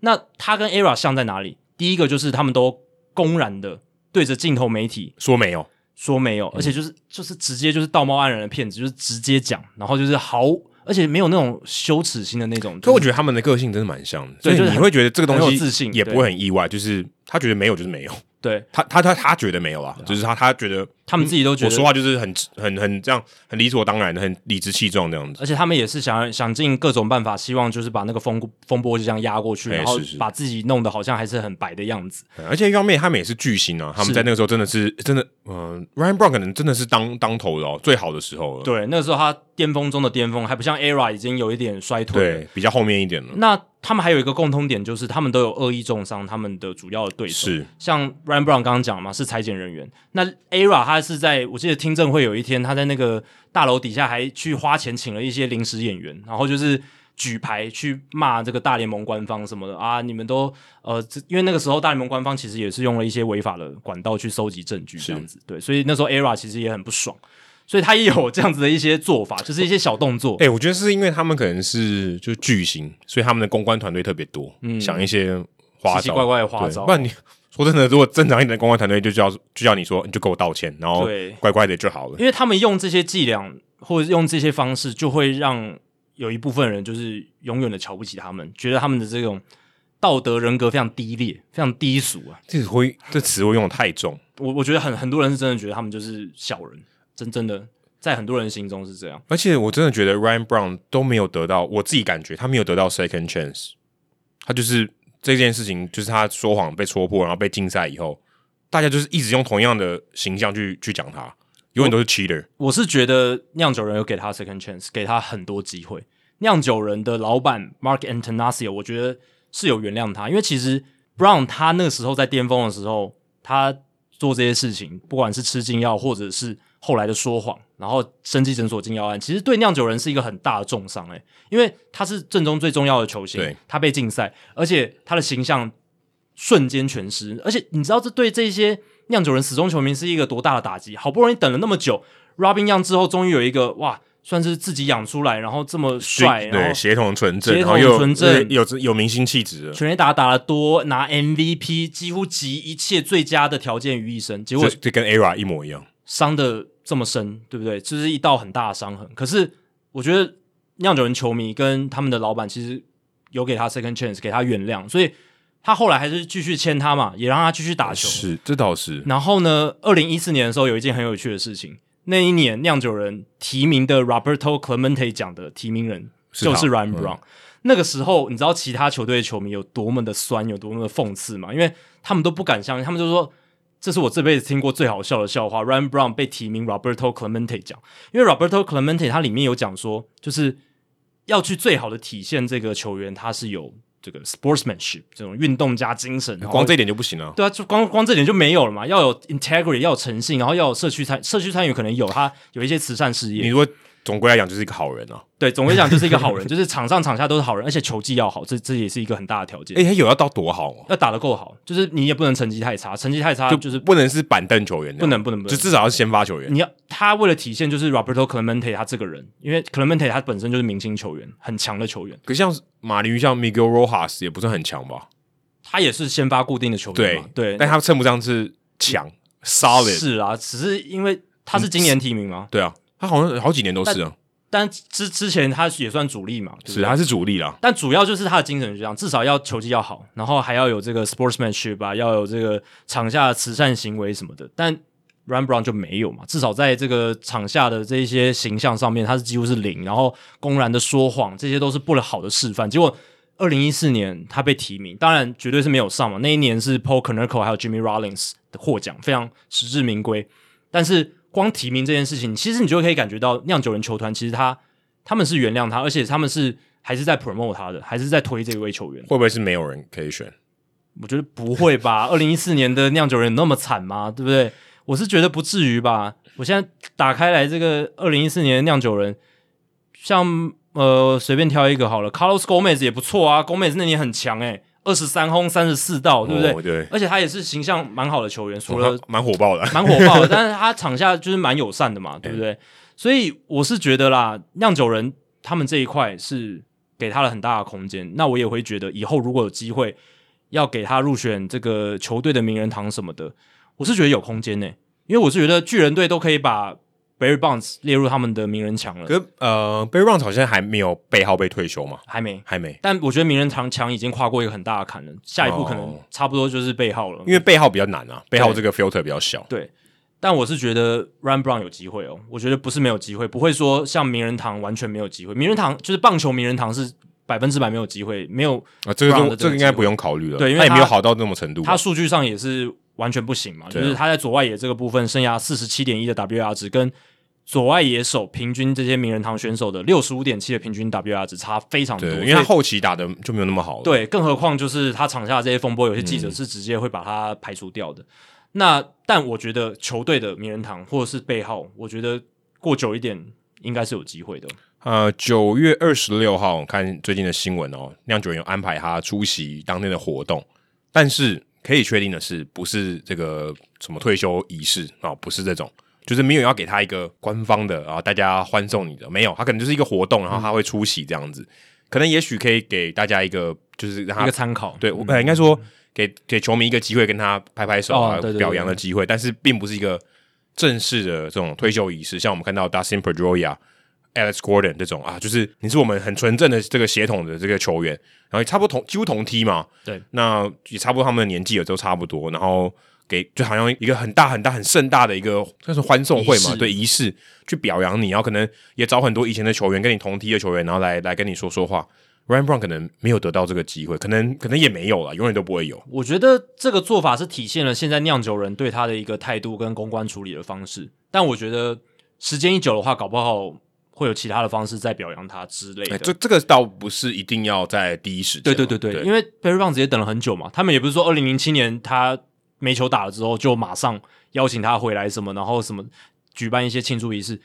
Barry Bonds 那个进名人墙的仪式也是十几年、十年吧。因为 Roy Holiday 也是最近啊，也是今年啊。Roy Holiday 也是今年才那个那个他的那个背号才被退休，对，但才被费城人队退休。那 Holiday 的情况比较特殊一点，因为他被费城人比较短，时间比较短。那 Barry Bonds 不一样，他是在巨人队基本上大部分的时间，嗯、而且地地位非常高，有点像这个 Ryan Brown 现在这个 case。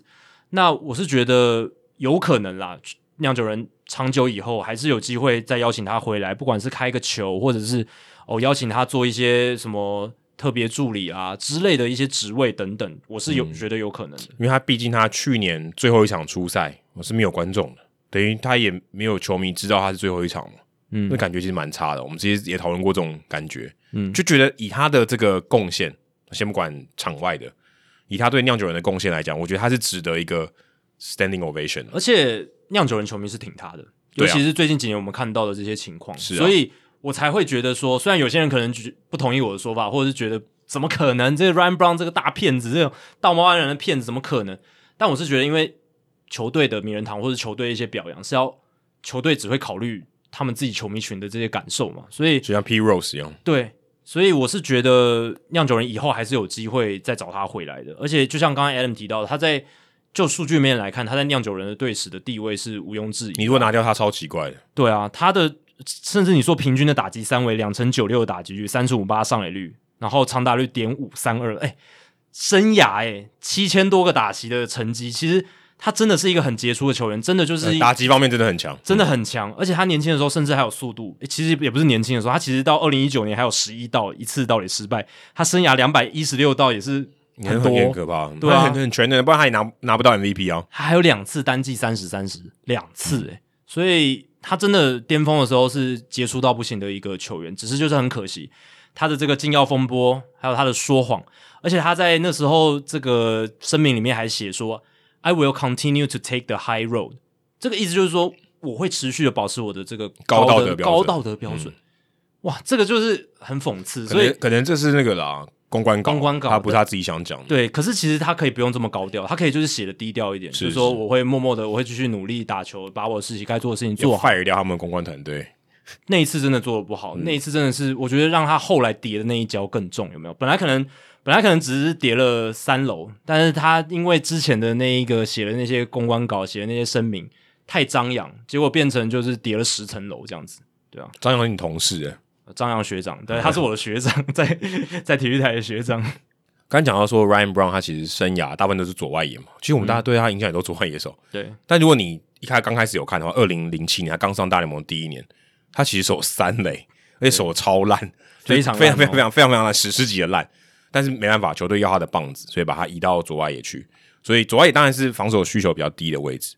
那最近呢，也有一个明星球员，可以算明星吗？Gleber Torres 啊，最近他洋基队也算是某种程度上。哦，让他稍微休息一下，把他移到二垒去了，因为他在哦游击区，我看有些报道写都写到说他这个压力太大，心理压力太大哦，这个可能连带影响到他的表现，打击上的表现，所以又把他移到二垒啊。刚开始生涯初期，他其实也是在二垒嘛，那现在又回到二垒，希望他可以找回一点他的这个自信。不过移到二垒这件事情，我感觉好像是换守卫而已。可是在洋基队的这个这个情况就比较特别，因为他一旦移到二垒的时候。你就想说，诶，那他们自由球员市场的时候，是不是要来补一个游击手？我觉得主要的关键还是在于 Gleber Torres 打得太糟。那如果洋基可以让 Gleyber Torres 继续留在游击的话，我相信他们还是希望他能够继续在游击的，也 CP 值比较高。如果他的打击跟防守都 OK 的话，他们当然是希望把他留在那边啊，这样是最好的一个情况。而且 Gleyber Torres 他生涯前两年在洋基打得非常好，连两年都入选明星赛，而且二零一九年三十八轰嘛，有这样子的游击炮，夫复何求，对不对？谁知道而？而且你也不用去找外面的。对，谁知道说近两年他的打击好像像跳水一样，就是整个跌下来。然后他今年目前的打击三围两成五三，三成二五，然后长打率也只有点三四八。OPS 不到点七耶，嗯，其实很糟糕，就是一个没有任何长打能力的中线中线的内野手。对，然后他在游击区的防守很烂，就是真、嗯、真的是蛮烂，而且今年的守备失误特别的多，今年已经十八次的守备失误。然后虽然我们都不讲守备率了啦，可是有时候失误过多的时候也是一个指标。就是有一些就是说他他的这个防守不够不够专注，嗯，就是有点。我觉得一方面也是他就是整个打击守备的信心都下滑。对，其实某种程度也蛮像陈杰宪这种这种状况，有点像去年开季的时候陈杰宪的状况。对，就是他也你说我真的也不会守吗？也不是，可就是常常会发生失误，就好像有点不太专注，或是他就没有信心，甚至你可以说可能有轻微的这种失忆症，就是他他没有办法很自在的在那个游击区守备。所以统一是去年其实很快哦，才开季一下下就马上把。杰线调到了中外野，那陈杰宪也反应的很好，对，而且打击就回来，对，守备好了之后，他也改善了他这个信心程度，打击这一边也回来，而且这两年也就还还是维持他的顶级的打击身手，所以或许啦，Gleyber Torres 这个操作也许也有类似的效果，也说不定。如果他在二垒相对守备压力较轻，然后表现变好。因为他一开始生涯初期也是二垒啊，然后他一定 OK 的，所以守备的要求相对起来是比游击手低一些。是，然后呃，球也不会就是那么多多，然后传球也不会那么的远，所以 是的，这倒是这样子，应该是可以减低他的一些失误率了。只是说他在二垒的守备范围其实也不怎么样。老实讲，我必须说他就是一个不是很好的内野手。如果是我的话，我会看有没有机会把他养到外野去，就是。把他调往外野，只是在洋基就没有这个机会嘛？洋基外野太太挤了，而且没这需要。对，但我的意思是说，如果你要其他球队，如果他未来转到其他球队的话，如果你要提升他的价值，哦、搞不好把他调到外野是一个选择。那他打击前提要回来啊。对，重点是前提打击。他如果这样打击成绩到外野没意思啊，就没没有意义。对啊，对完全就是他他要回到他前两年那种打击水准。是，那他今年或许你会问说，到底为什么打的这么糟？我稍微看了一下数据，我觉得一个大关键就是他。对速球的整个攻击是大幅的下滑。如果你去看他生涯到现在每一年对速球的这个预期加权上垒率，就是 xWOBA，那这个其实就是根据你的击球品质去算的一个数据，所以它是有预期性的，它是能看出一个真正一个球员的实力在。就是他对于速球的破坏力有多好。对，那在二零一八年的时候，他这个数字是点三六九，一九年点三三七四。二零二零年点三六七，诶，就差不多这个数字嘛，点三六零到点三八零之间是一个很好的数字，必须说，嗯。但今年这个数字掉到点三二零，就是掉跌跌幅蛮大的。然后的对诉求打击率两成一八，也是生涯的最低。所以我是觉得有一些球员啊，他在打击上面突然如果遇到一个不明所以的大低潮，就是你看不出来到底问题出在哪里的时候。我觉得很多球员都是这样，就是他们通常都是对速球的攻击出了问题。可是因为速球是所有球路里面最容易掌握的，他要打好，他一定是速球基本上一定要打好，就是速球他看到的也最多，所以他如果打得好的话，基本上他的速球通常都也不会太差。所以通常打击状况不好，速球打不好是一个很大的指标，就是因为他有可能就是跟不上，跟或者他可能状况就眼睛或什么作为协调就是不好。如果你连最最能掌握的球，应该要掌握好的球都打不好，那一定是出了一点问题。所以。这个我觉得反而是病灶比较好找，诶，我反而找到了这个病灶，我就觉得哦，那大概就是诉求的攻击出了问题。那但是你有找到病灶，不见得能改得了，不一定修得回来。对对，这个就是，但是至少我就是觉觉得，就是至少你知道大致上的问题在哪里。那如果其实诉求要修的话，我是觉得有一部分是可能身身体的状况，也也有一个原因在里面。因为我们不知道，这不得而知。只是通常啦，你忽然你你也才二十几岁而已，还很年轻。突然就跟不上速球，或者速球打不好，通常都是带伤。哦，有可能。极大的极的，我觉得极大，是就是因为你的棒子的速度跟不上，或者你一些机制跑掉，嗯，这个我觉得是一个指标。而且其实，在季中是没有什么机会可以调整的，没有比较，你可以花比较多的时间去调整你现在有的一些机制，而且你你比较难，啊，在比赛比赛的这个过程中很难的。而且顶尖运动员如果伤势没有到真的很严重，他们通常都会觉得啊，就继续打下去。对，说真的，也没有人百分之百健康。对对啊，那他们也当然为了生计，为了就是要求表现，还是会努力的继续打下去。那有时候反而会收到一些反效果了。那 Torres 目前的状况，我觉得可能就是一个比较负面的一个案例。那当然也搞不好他是健康的，搞不好真的是心理的问题，心理的问题，或者是呃他。击球点掌握的不确实，那有点像 Willy Adames 的状况。Willy Adames 也是就是在光芒主场就是打不好嘛，他球、嗯、他实力没问题嘛，身体就也很健康，然后转队到酿酒人之后就打的特别好，嗯、对不对？就球就看清楚了，所以有搞不好有可能跟他在洋洋基球场。不知道、欸、他他前两年也打在洋基球场打的很好嘛？嗯，会不会转到精英队？他精英队打得特别好，在精英队主场打，搞不好在 Kentman Young 他看球看的特别清楚嘛，嗯、对不对？所以有很多因素我们现在不得而知，只是可以确定的是，杨基就是在这个竞争季后赛席次白热化阶段的时候，把他们的主战游击手调到了二垒，这个其实很罕见。这说真的也不太合理。对啊，也不太合理啊，对啊，对，因为你等于你也让让他说，哎、欸，我原本已经维持了。五个月，六分之五个球季了，都是这样做，啊、然后突然把我移到那边，而且我是重要的角色，对啊，而不是说什么左外野换到右外野，是游击耶，对，是游击换到二垒，而且其实对他来讲，或许是一种舒缓，然后说啊，我把我掉二垒，嗯、但其实某种程度上，你换个角度来讲，他也是贬低他，哎，对啊，就就我不信任你在游击了，嗯，你给我去二垒。那我游击想办法找其他人来补。我看最近只有 Urshela 守游击嘛？对啊，对啊，因为 Urshela 就是递递不上去，其他人没有人能守游击。对，所以就变成这样，就有点说，哎、欸，你是嫌我游击不行的，把你调到二，把你调到二垒。所以这个我觉得，这种这个调度也是你说一方面让他舒缓，一方面也是贬低。嗯，搞不好他心里会受到影响、啊。我觉得就就就是贬低啊，就是讲白了就是贬低。他就是觉得你游击手的不好嘛，所以把把你换到二垒这样子。多可可能。但可能要跟他沟通，说、哦、我们我们不是这个意思，我们是让你压力减轻一点，让讲说的比较好听一点，这样子对吧、啊？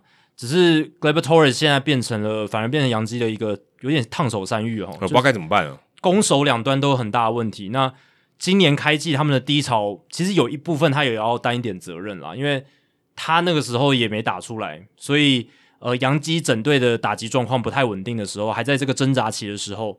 哦，他也没有扮演那个止血的角色，然后到现在为止，他的打击还是蛮挣扎的，整个全垒打数的下滑。嗯、但他也算年轻嘛，才打第四年而已。你说他真的要把这些很好的调整，在季中调整的这个状况都比较能驾轻就熟，或是他知道怎么办法应对，这个我觉得也还在学习，这也是一个成长的过程。我觉得他有点像 Ian Desmond 呢，Ian Desmond 他也是呃游击。当初守的不是特别好，但是国民队还是让他守了蛮多游击。是是是。那后来转队到游击兵，诶，转掉转到这个中外野，守的很好，打击也打的很好。那一年他还入选明星赛，嗯，二十二轰，对不对？OPS 又到点七八二，所以搞不好了。我是想说换个环境，然后也许看能不能就是换个守卫，换换环境是要把他交易掉的。对啊，我是觉得现在杨基已经考虑要换掉他这个人，但是他现在在低点。所以也不好卖，这个、不，不好卖、啊。可是你要继续让他这样伤害球队的战力嘛？因为他现在在球场上对杨基来讲是个负担。对，就回到小联盟让他去修正一下。其实这个也是一种做法吧。这，这也是一个做法，就是让他慢慢说哦，就是让你告诉你说，你就不要有那么大的压力啊、哦。反正你今天上去，你也不是要帮球队赢球嘛，你就慢慢找回你该有的东西，这比较重要。只是通常这一种已经在大联盟打个几年，然后再回到小联盟修炼的这种，通常 Roy Holiday，他投手啊，他投投、啊、投手比较不一样。我是觉得，而且他他那个情况也不太能比。我是觉得，因为 Roy Halladay 他一开始没有变成明星球员啊，他是一开始投很烂，然后被送下去修。哦、那 Gleyber Torres 他是已经站稳了，然后在大联盟有一个时机，对，而且还打连续两年入选明星赛，已经不是小咖球员了。那这样的情况下，在下放小联盟再去修，我是觉得就他的自尊心，或者是要重新做调整，我觉得都有难度、欸。洋基迷碎碎念有没有聊到这个题目？我不知道哎、欸，我我蛮好奇他们有没有聊到。我觉得应该有吧，Torres 应该是一个整季的问题，感觉一定有聊到，他们应该聊得比我们更深入、啊，对对吧、啊？如果你对于这个话题或者杨基队后续会怎么处理它更有兴趣的话，可以去听杨基迷碎碎念，嗯，他们很专业，他们的节目也很长，是。当然，现在杨基迷有一个想法，就是让这个 Anthony Volpe 来接班。Anthony Volpe 是谁？就是他们现在算是农场的第一大物了。欸、已经超过 Dominguez，已经超 什么时候？什么时候超过我都不知道、欸。哎，当然 Dominguez 他还没有真的累积什么成绩，是是是，他明后年在小联盟累积成绩，搞不好就超车了。但是 Volpe 季初是他，季初他是第一。对，因为 Volpe 还没打出成绩嘛，对去年也没有数据，对啊。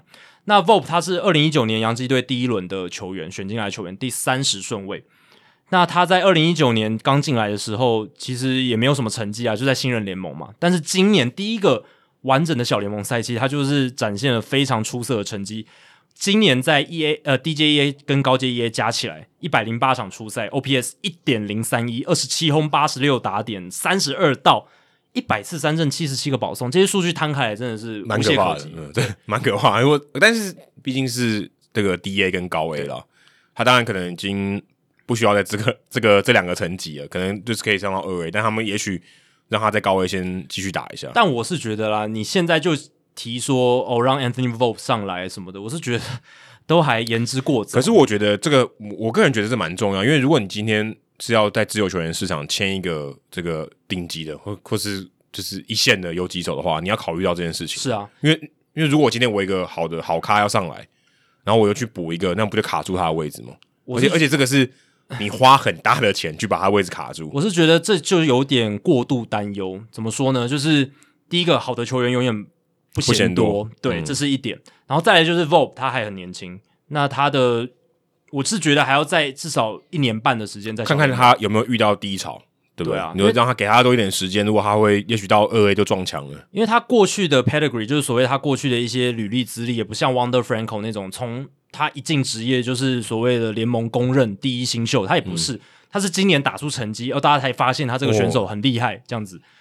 所以我是觉得还要再给他一点时间。那 Anthony Volpe 他现在我是觉得。明年可以从也许高 A 起步，呃、然后可能很快就可以上到二 A，到二 A 这样子。所以我是觉得再给他一点时间，不要给他太大的压力，这样子。毕竟他也是很好的年轻选手，杨基也想要积极的栽培他，这样子。搞不好就取代 Torres。呃，对啊，这也是有可能。可以把他丢到二垒去，然后 Torres 就拜拜。所以现在有些洋基迷内部就在争论说，有一派就觉得我们自己有培养出了一个 Volpe 这样这么好的球员，而且就也快快上来，可能也许两年内，干嘛要去买呢？对不对？但我是比较同意，就是我有听那个 Mike Petriello，就是大联盟官网记者，他就认为说这都是过度忧虑。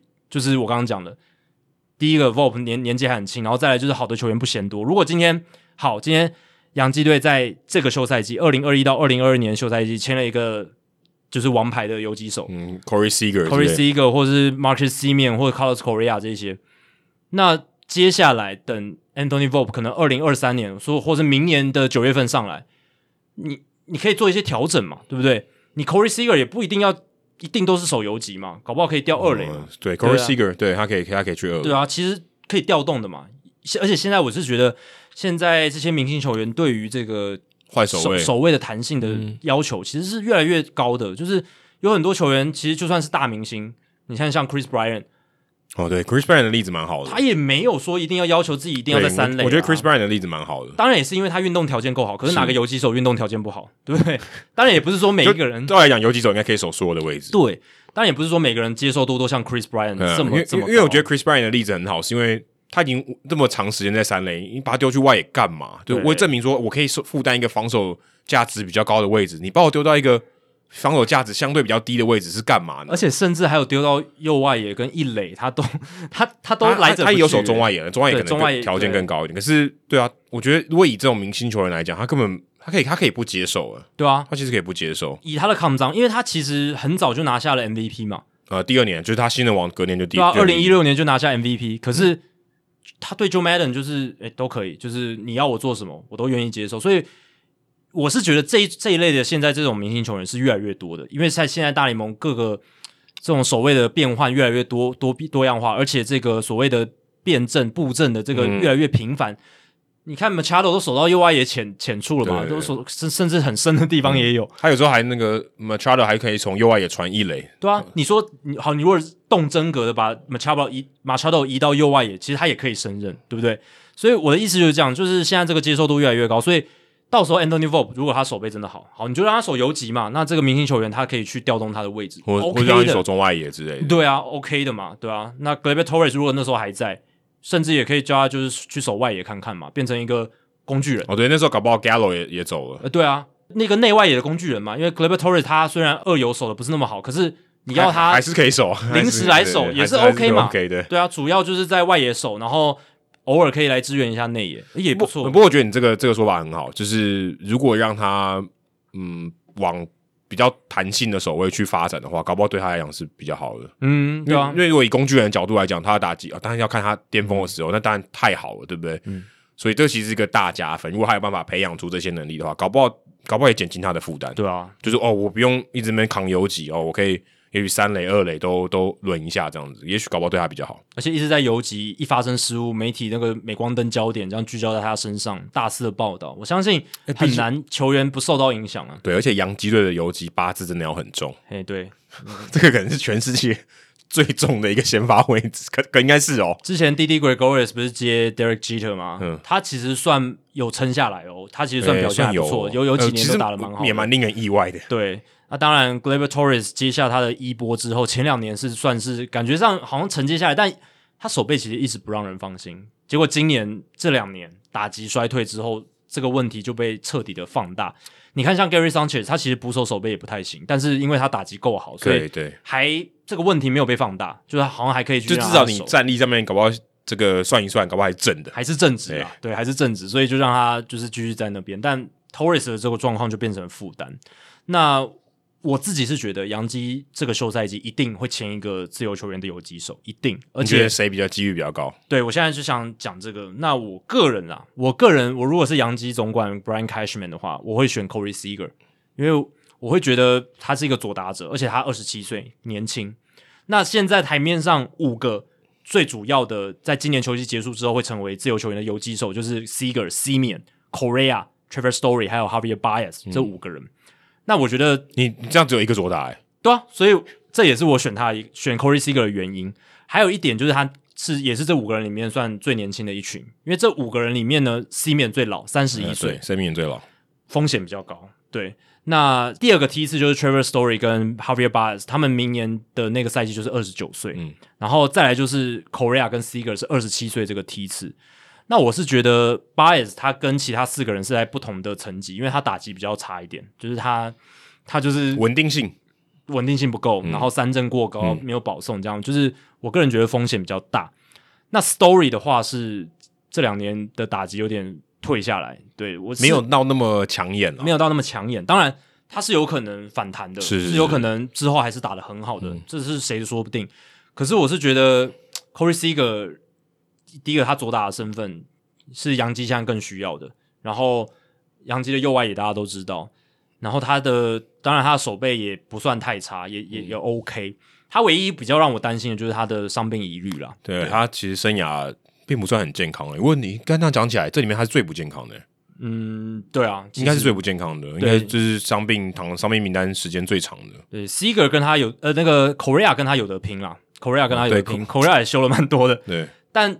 我必须说，Correa 是里面天分最好，然后也是我觉得，如果你要以天花板来讲，我是觉得 Correa 天花板最高。人家选秀状元呢？对啊，他也他他选秀状元就告诉你天花板是最高的。他今年也超强诶。对，他他今年，而且我觉得他攻守两端应该都是最好。对，只是杨基迷能接受 Correa 吗？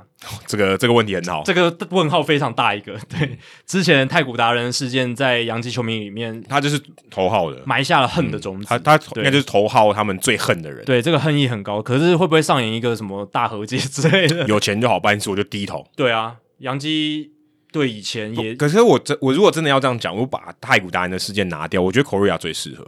Correa 的个性，我觉得最适合纽约。而且，对啊，他的天花板最高，呃，对，而且他就是，我觉得他有适合纽约这种这种市场的人，他有那个 swag 啊，那种对没错，他的那种调调，然后对那个调调，然后他他的自信是够的，我觉得他撑得住纽约的媒体。反正 Corey Seager，我我觉得是比较没有，嗯，我 Trevor Story，我觉得也比较没有，Javier Baez 当然有，这个也毋庸置疑的。所以 Semien 的话，看起来是一个比较 bargain 的选项，嗯，我觉得相对是比较 bargain。但是如果我是 Cashman，我会选 Correa。嗯，只是说，就像你刚才讲的，球迷能不能接受？如果可以接受，他自己也能接受，我觉得 Correa 的这个潜力是比较高的。就看 Brian Cashman 他的团队呢，评估这个公关，嗯，球队实力，还有这个球员，欸，这个其实是个甜蜜的负担哦。有钱，市场又有好货，我要选哪一个？因为其实杨基他们在这一个球季，他们已经重设了奢侈税，就是他们今年压在了。两亿一千万美金的奢侈税线底下，他们今年的奢侈税的薪资是两亿七百四十万美金，很不容易哦。嗯，这个是花花了很多心思啊。这是老板跟 Cashman 就是策划了、规划了一整年的一个结果，这样子。所以他们明年整个 penalty 整整个惩罚就会全部归零。嗯，重新算的。如果按照之前很多像道奇也有这样操作过嘛，嗯、然后像红袜也有这样操作过，红袜最红袜的最明显的，就是在奢侈税线重设之后，他们就是大傻逼，所以我是觉得，包括像 ESPN 的资深记者 Buster Olney，他也认为杨基在二零二一到二零二二这个休赛季会大傻逼，而且而且也要看他有没有打进季后赛哦，你会觉得有差吗？嗯、我觉得如果没打进季后赛会花更多钱，对，我也这样觉得，啊、因为他就觉得哎不行，是。要要给一个交代，因为。你知道是就是有一个很好的案例，有一个很好的潜力，就是二零零九年、二零零八年洋基队没有打进季后赛，哦，那个年是洋基球长最后一年。对，那一年没有打进季后赛，那那个时候其实洋基迷也很愤怒，也是觉得怎么可以？怎么对啊？结果二零零九年那个时候洋基就大傻逼，嗯，签了三个球员：CC Sabathia、Mark Teixeira、AJ Burnett。结果那一年发生什么事？洋基队拿下世界大赛总冠军。对，对啊。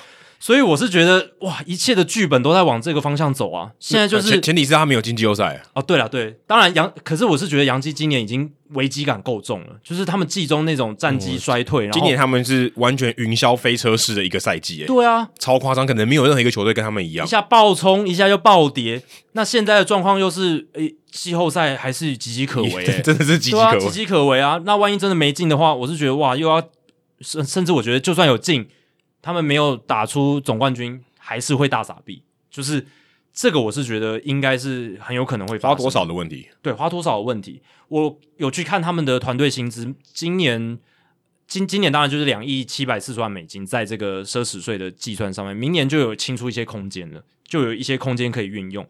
那在这样的情况下，又可以突破天际的话，就是不管奢侈税线的话，一次冲到可能两亿八，可能三亿。的话就跟道奇尬一下，对，就可以花一亿多美金诶、欸，嗯，一年你花一亿多美金，嗯、你可以签两三个 free，就是最顶级的 free agent 嘛，最顶级的自由球员，你搞不好可以组两个海盗队，呃，对，海盗，但是那个可以应该应该可以吧？可以啊，可以啊，对啊，可以但那个杂鱼太多嘛，他需要的是最 top 的。那我是觉得他们现在需要什么？需要游击手，嗯，然后可能先发吧，先发再补一个，嗯、然后 maybe 牛棚跟三垒，三三垒不是也没有什么。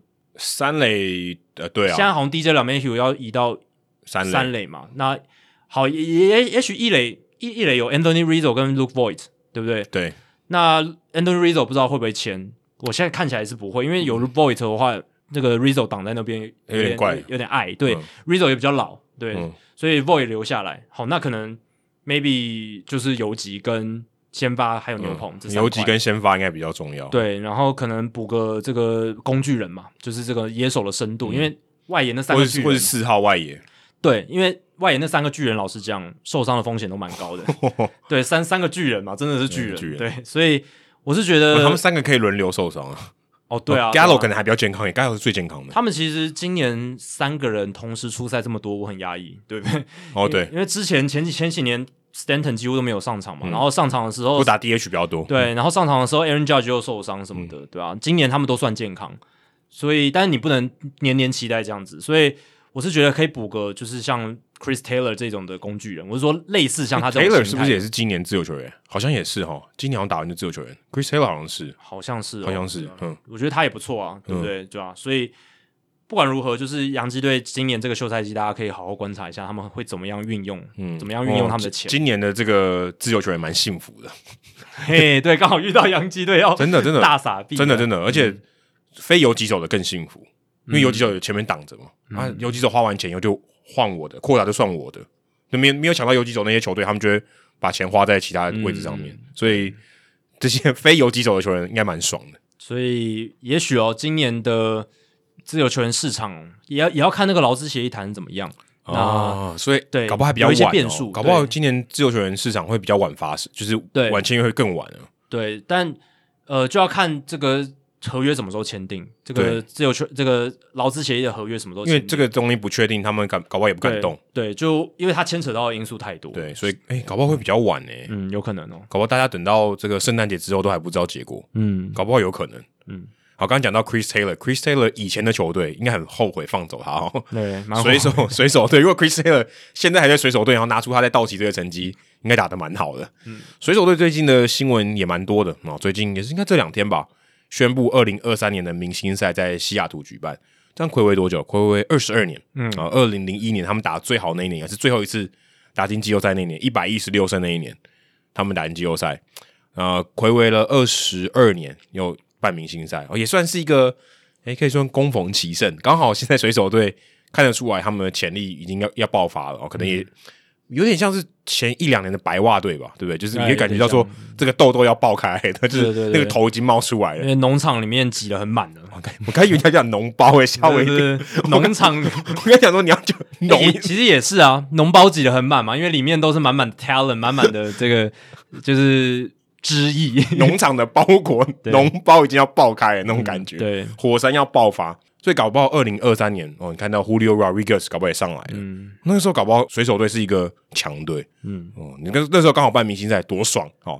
票房然后人气都一把抓，哦，所有都是我的，直接搭起来。而且我觉得你现在看季中他们 Kendall Graveman 的那个交易，真的是我觉得蛮成功的。因为现在哎，那个时候感觉是莫名其妙，其实跟我们看那个 J Happ 跟 John Lester 一样莫名其妙。但其实也还好，我们那时候不是说，其实我们可以分析出 Depoto 他的理论嘛？但是但是 John Mozeliak 那个是没完全没有理论可言。真的乍看之下，你就觉得这两个真的是莫名其妙。主要就是那个当下那个时间点不对而已啦。但其实理论里面的成分都是可以谈的，都是可以有理论去分析的，可以理解的，对，可以理解的。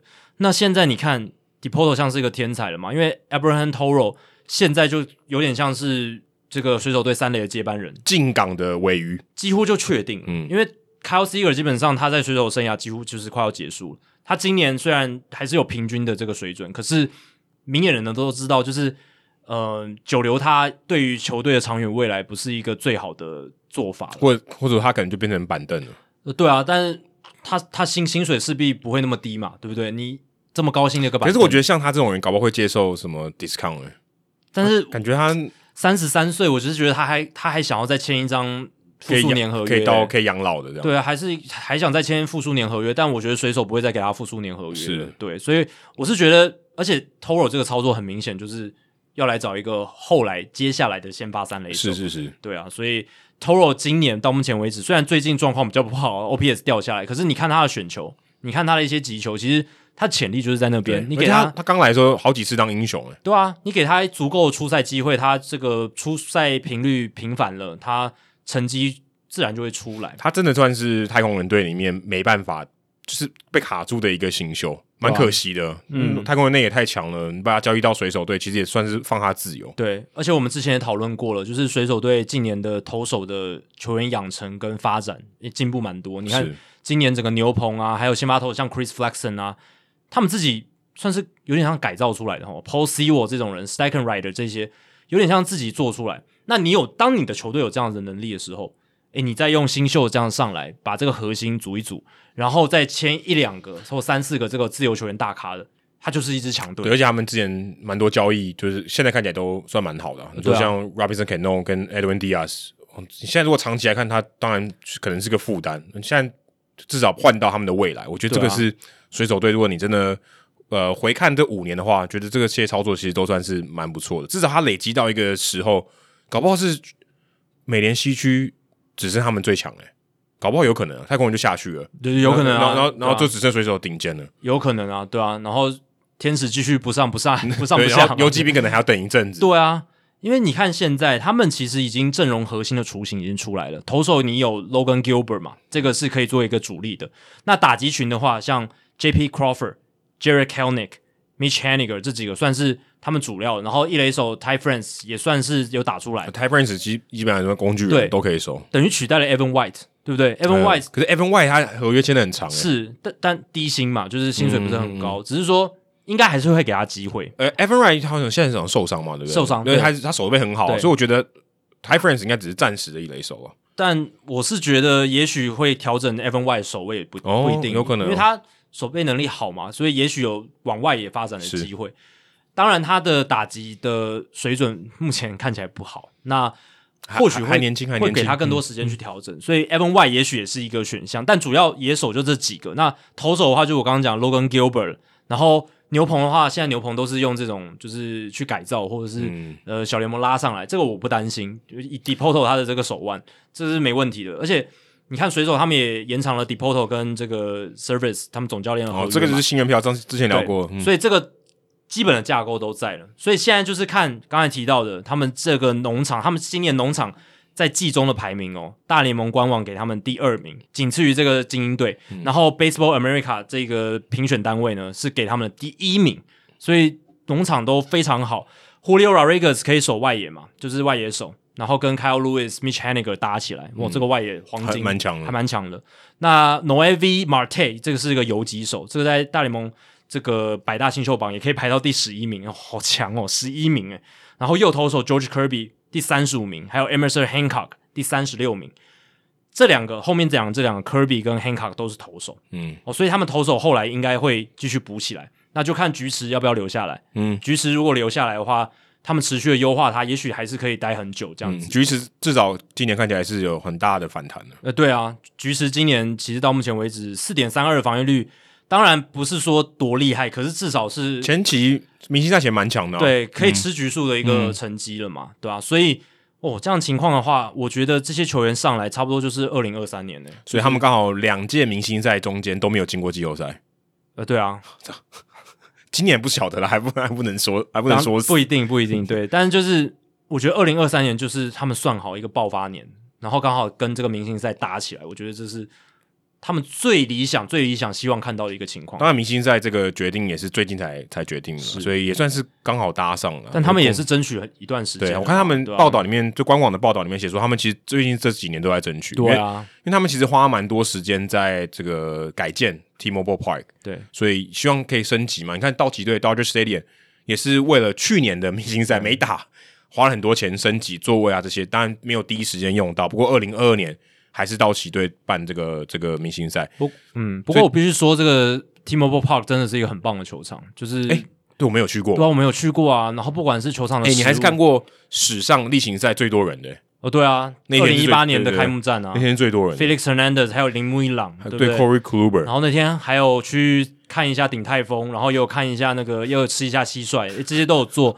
我个人对球场的那个印象是非常好，就是真的，我觉得好挤哦。但我觉得有特色啊，然后平常如果不急的话，你刚好那天我觉得你唯一漏掉一个特色，就没下雨。哦，对了，如果有下雨，看那个屋顶开关就很赞。那天是开起来的嘛？对，那天打开的，那天打开，那天打开的。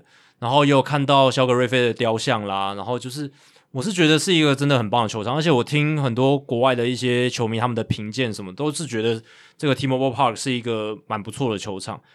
也在值得一个就是举办明星赛的机会，真的啊！其实像今年，我觉得在 Coors Field 办有点可惜啊，因为洛基会打太烂了，而且是赶鸭子上架。本来说好是在亚特兰大嘛，那是因为政治的因素嘛，对吧？所以就是那个选选举的关系，对吧？所以我是觉得很可惜。今年但是有大谷配上这全 A 打，又在 Coors Field，我觉得搞不好也是也是难得一见。当然他们也是运气好遇到大谷，然后又那么好，然后全垒打大赛也很精彩。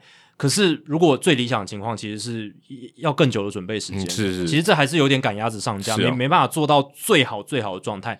那其实。我个人是觉得越早定好是越好的，对球队来讲。二零二四跟二零二五都还没有确定，反正二零二六已经是 Citizens Bank Park。对，我怕他这个其实这个道理、这个逻辑我也是搞不太懂，就为什么不能照顺序来？就是呃，先决定的先办嘛。对啊，我其实我我其实也不是很懂诶，有没有听众朋友可以告诉我们为什么要这样做？为什么要跳过中间？他是有算过命的，黄道吉日。但以球队的角度来讲，当然是越早定好越好，因为。越早定好，我就越早可以开始规划，甚至我越早可以卖开始卖票。对，然后我先拿到手的钱不更爽？对啊，然后什么活动啊、纪念商品啊，都可以提早去做一些规划。我看最近好像这个明星赛票也开始卖了，然后水手队就可以开始卖，因为他已经确定了。呃，对啊，就就是冲冲冲一波了嘛。那那时候铃木一朗应该也会出现，对啊，促销一波啦，一一定会出现的啊。小葛瑞菲什么的这些一定要出现一下的啊。嗯，对啊，是一定要的。所以我相信水手球迷应该很乐见这个消息，而且。搭配上战力的提升，然后整个战力的即将起飞，接下来两年的水手迷值得期待一下了。虽然你们啊、呃、也辛苦你们了，这个等了二十几年，他应该我可以说是三十队球迷里面仅次于海盗队悲情的吧？嗯，教室也蛮悲情的啊，对不对？哦、我觉得教室的悲情程度也不亚于他们。水手至少还有这个一九九五年那个精彩的赛季，然后还有二零零一年一百一十六胜，这个其实。很难得，而且他们还有像铃木一朗这种球星。教士队对啦，有教士先生 Tony Green，但 Tony Green 之后呢？哦，Trevor Hoffman 哦，但是就是没了，没什么球星就算了哦。战绩也是 Jimmy Baker 吉尼贝克在影集里面的球星，对，就是没有什么明星球员就算了，然后球赛就是战绩常年也积弱不振，然后这两年起来，你你看今年又哦，今年就在我们录音的这一刻发生了浣熊跟老鼠事件的国联西区版本。哦，你是说 Machado 跟 Tatis 吵架？对啊，哎、欸，我觉得那个吵架很妙，居然被拍到、欸，哎，因为通常这种对啊是不会被拍到的，就是你在 tunnel 里面大吵，你只听得到声音。但他不是在 tunnel 啊，他是在外面、啊。对，然后而且被拍到，对，是有画，是他是在休息区啊，对大告的，所以他有被拍到。我觉得这件事情是很少见，对啊，因为而且很明显，变成新闻的画面。今年教室就是先胜后衰嘛，你看现在状况又那么多，真的是，所以我必须说，水手其实。还是没有那么惨，可是至少在季后赛这一块是真的蛮蛮悲情的哦。至少西雅图的球场啤酒很好喝啊、哦，有点慰藉、啊，而且感觉快要否极泰来了。大大家水手迷 加油，就是接下来这两年是你们的。对，否极泰来，真的否极泰来、啊。欸、你讲那么我我刚刚都没有想到这个成语。这二十年很累诶，我如果是他们的话，真的啊，很累啊，很累，等很久，真的很累。对。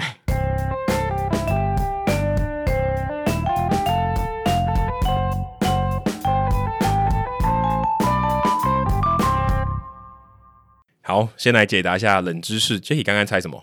一单，季曾经百败过，这件事情没有发生。我猜他们一九八零年代都没有超，不都没有达到百败。那你记得那个就是毒品那件事情发生在几年吗？忘记了耶，我没有特别去记年份。就是一九八五年那一年，他们百败，一百零四败，五十七胜一百零四败。那年只打一百六十一场，所以哇，既吞下百败，然后还有这个毒品的事件。对，而且。那个他们当时的总教练 Chuck Tanner 就被 fire 了，就换成 Jim 换成 Jim Leyland，就所以全部都发生在一九八五年。OK，非常风雨的一年。对，所以这个答案是正确的。嗯，正确的答案是 Barry Bonds 没有拿过 MVP。哦，他是到九零年代才拿 MVP 的，他是九二年吗？一九一九九零九零年拿 MVP，这没有很机车，还好啦，还好，OK 的。就一九九零他拿下 MVP，那年他那年他 WAR 值九点七，Baseball Reference 的。对，但是他那个时候还没有变成肌肉男嘛，就是三十轰应该有，但是就是呃速度很快，防守也非常好。那时候他拿金手套跟银棒奖 MVP 全部都他拿。对啊，那时候还是瘦瘦的 Barry Bonds。对，我记得他有在海盗队拿过这个 MVP，但不知道是在一九九零年。不过你说的没错，一九八六年他第一次在海盗队初登场，所以的确他还是有参与到一半的这个八零年代。嗯，对，不知道袁博士到底参与多少哦，其实蛮好奇的。不知道 Barry Bonds 是不是他年轻时候最喜欢的球员呢？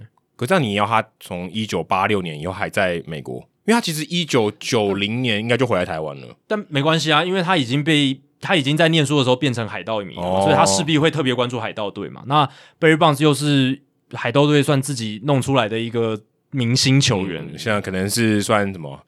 诶、欸，黑人版的 Ryan Brown。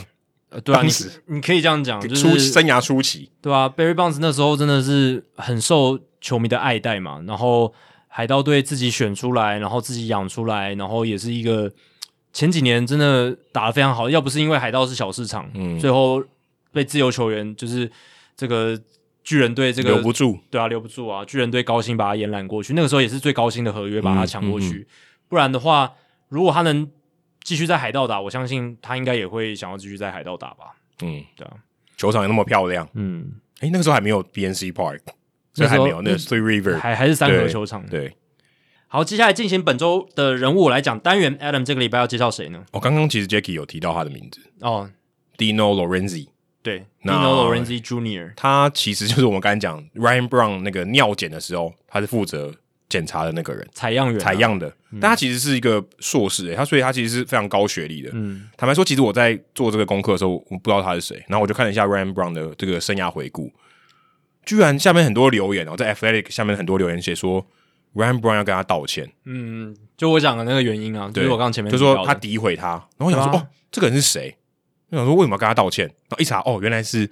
当时的这个他们的这个在什么检验的采样员，采样员对尿液检体的采样员，欸、不是帮他拿尿，嗯，这样讲个有点怪怪，就是、就是、他要去跟他拿了，对啊，跟他拿那个尿液的检体，不是帮他尿尿的，他自己会尿，然后呢，然后把检体拿给他，他去收集起来，这样，对对对对，他就反正就是收集那个尿瓶的那个那个人啊，检体的那个人。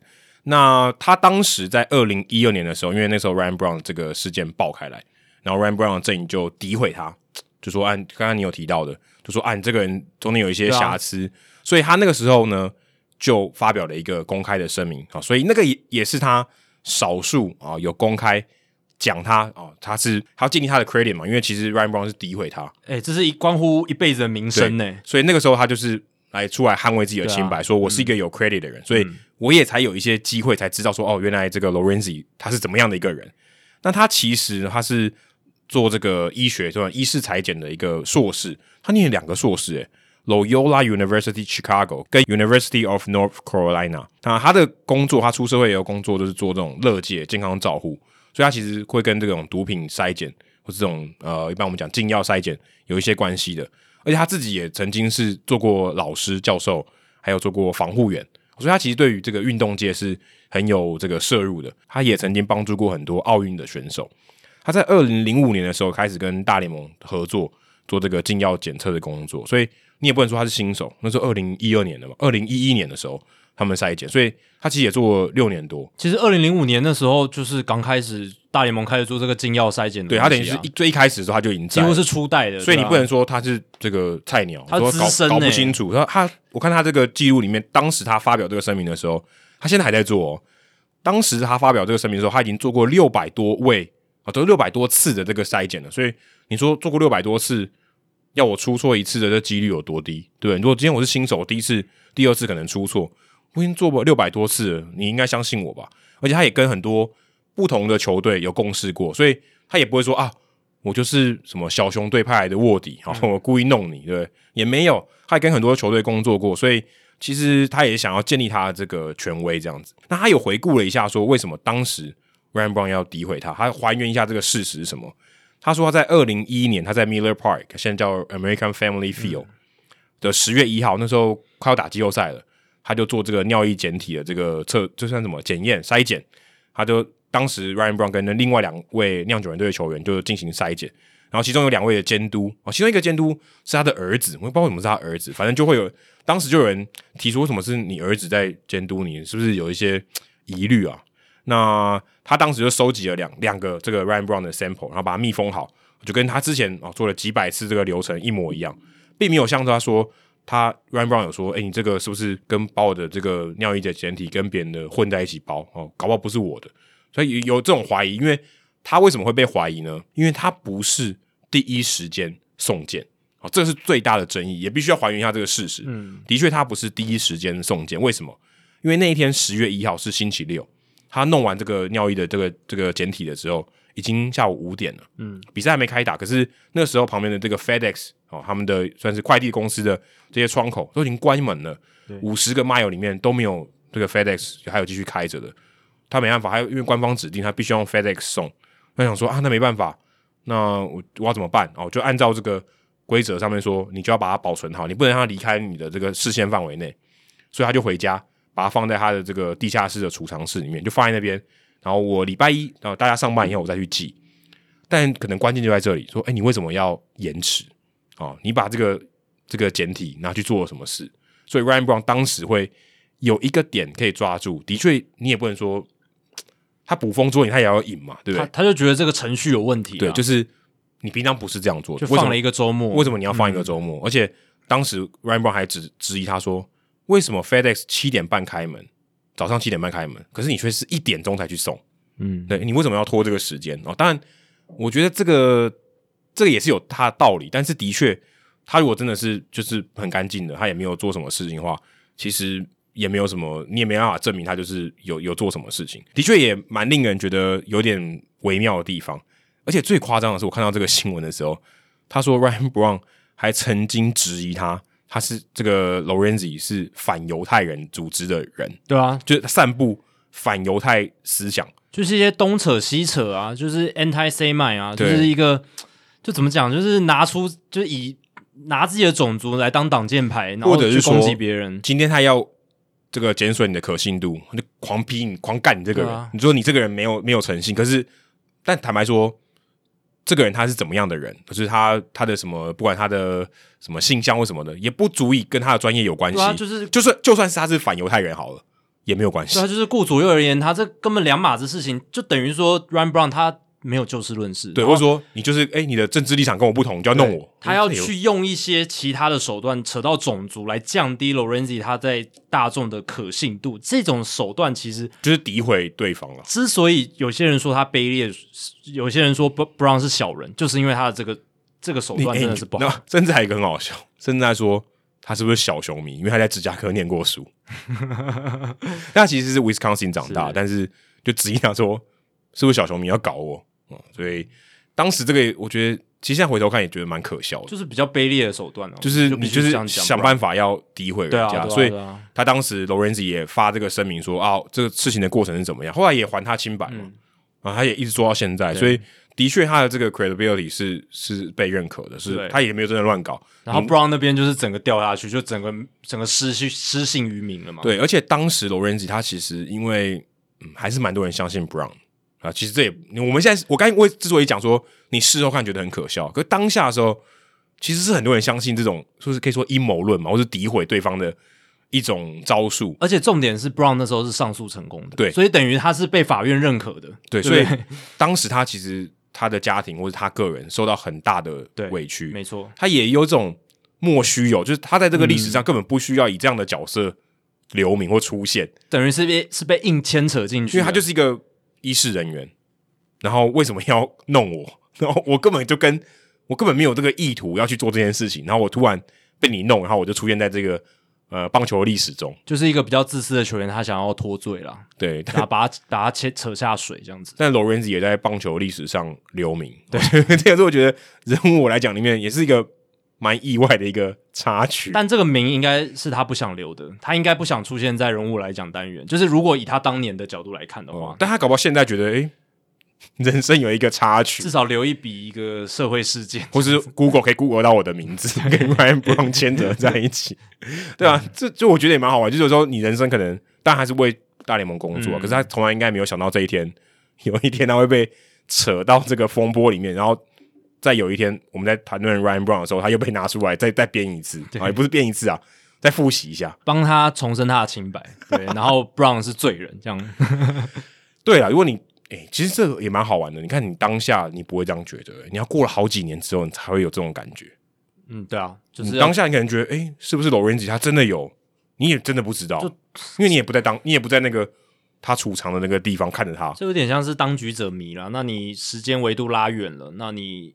等事情都尘埃落定了，你事情看得比较清楚，一个全貌这样子。所以，嗯，的确，你现在有时候很激动，或者看那些事情，然后退一万步想哦，退到历史拉到十年以后，看你会怎么看待。真的没什么了，对，真的真的也没什么。嗯，好，接下来数据单元，这个很有什么？对对对啊，Salvador Perez 其实他已经他的新闻的热度已经两个多礼拜，但是我想说累积到他已经。已经达到一个里程碑的时候再来讲。我在 MLB 哈中每次他，我每次播他都全垒打，哎，我不知道为什么哎，我每次播他都有全。最近特别多嘛，对不对？对，最近特别多，而且每次都要说又是一个捕手又打一个全垒打，我已经好像播到五次还六次。对，而且你最近也播的比较多，所以刚好这个配合机会。我想说，Perez Perez 怎么一天到晚都打全垒打？他本季已经挥出四十五轰了嘛，那超车大谷翔平这个也是大家都知道的事情。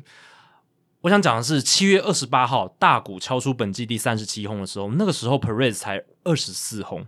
七月二十八号这个时间点，大家记着，那个时候两人差距十三轰。没想到隔了大概一个半月之后，Perez 已经超车大谷了。明星赛的时候可能有传递一些东西。哎、真的，不只是超车大谷，他还多了一发全垒打。嗯，就真的超车啊！这真的是很厉害。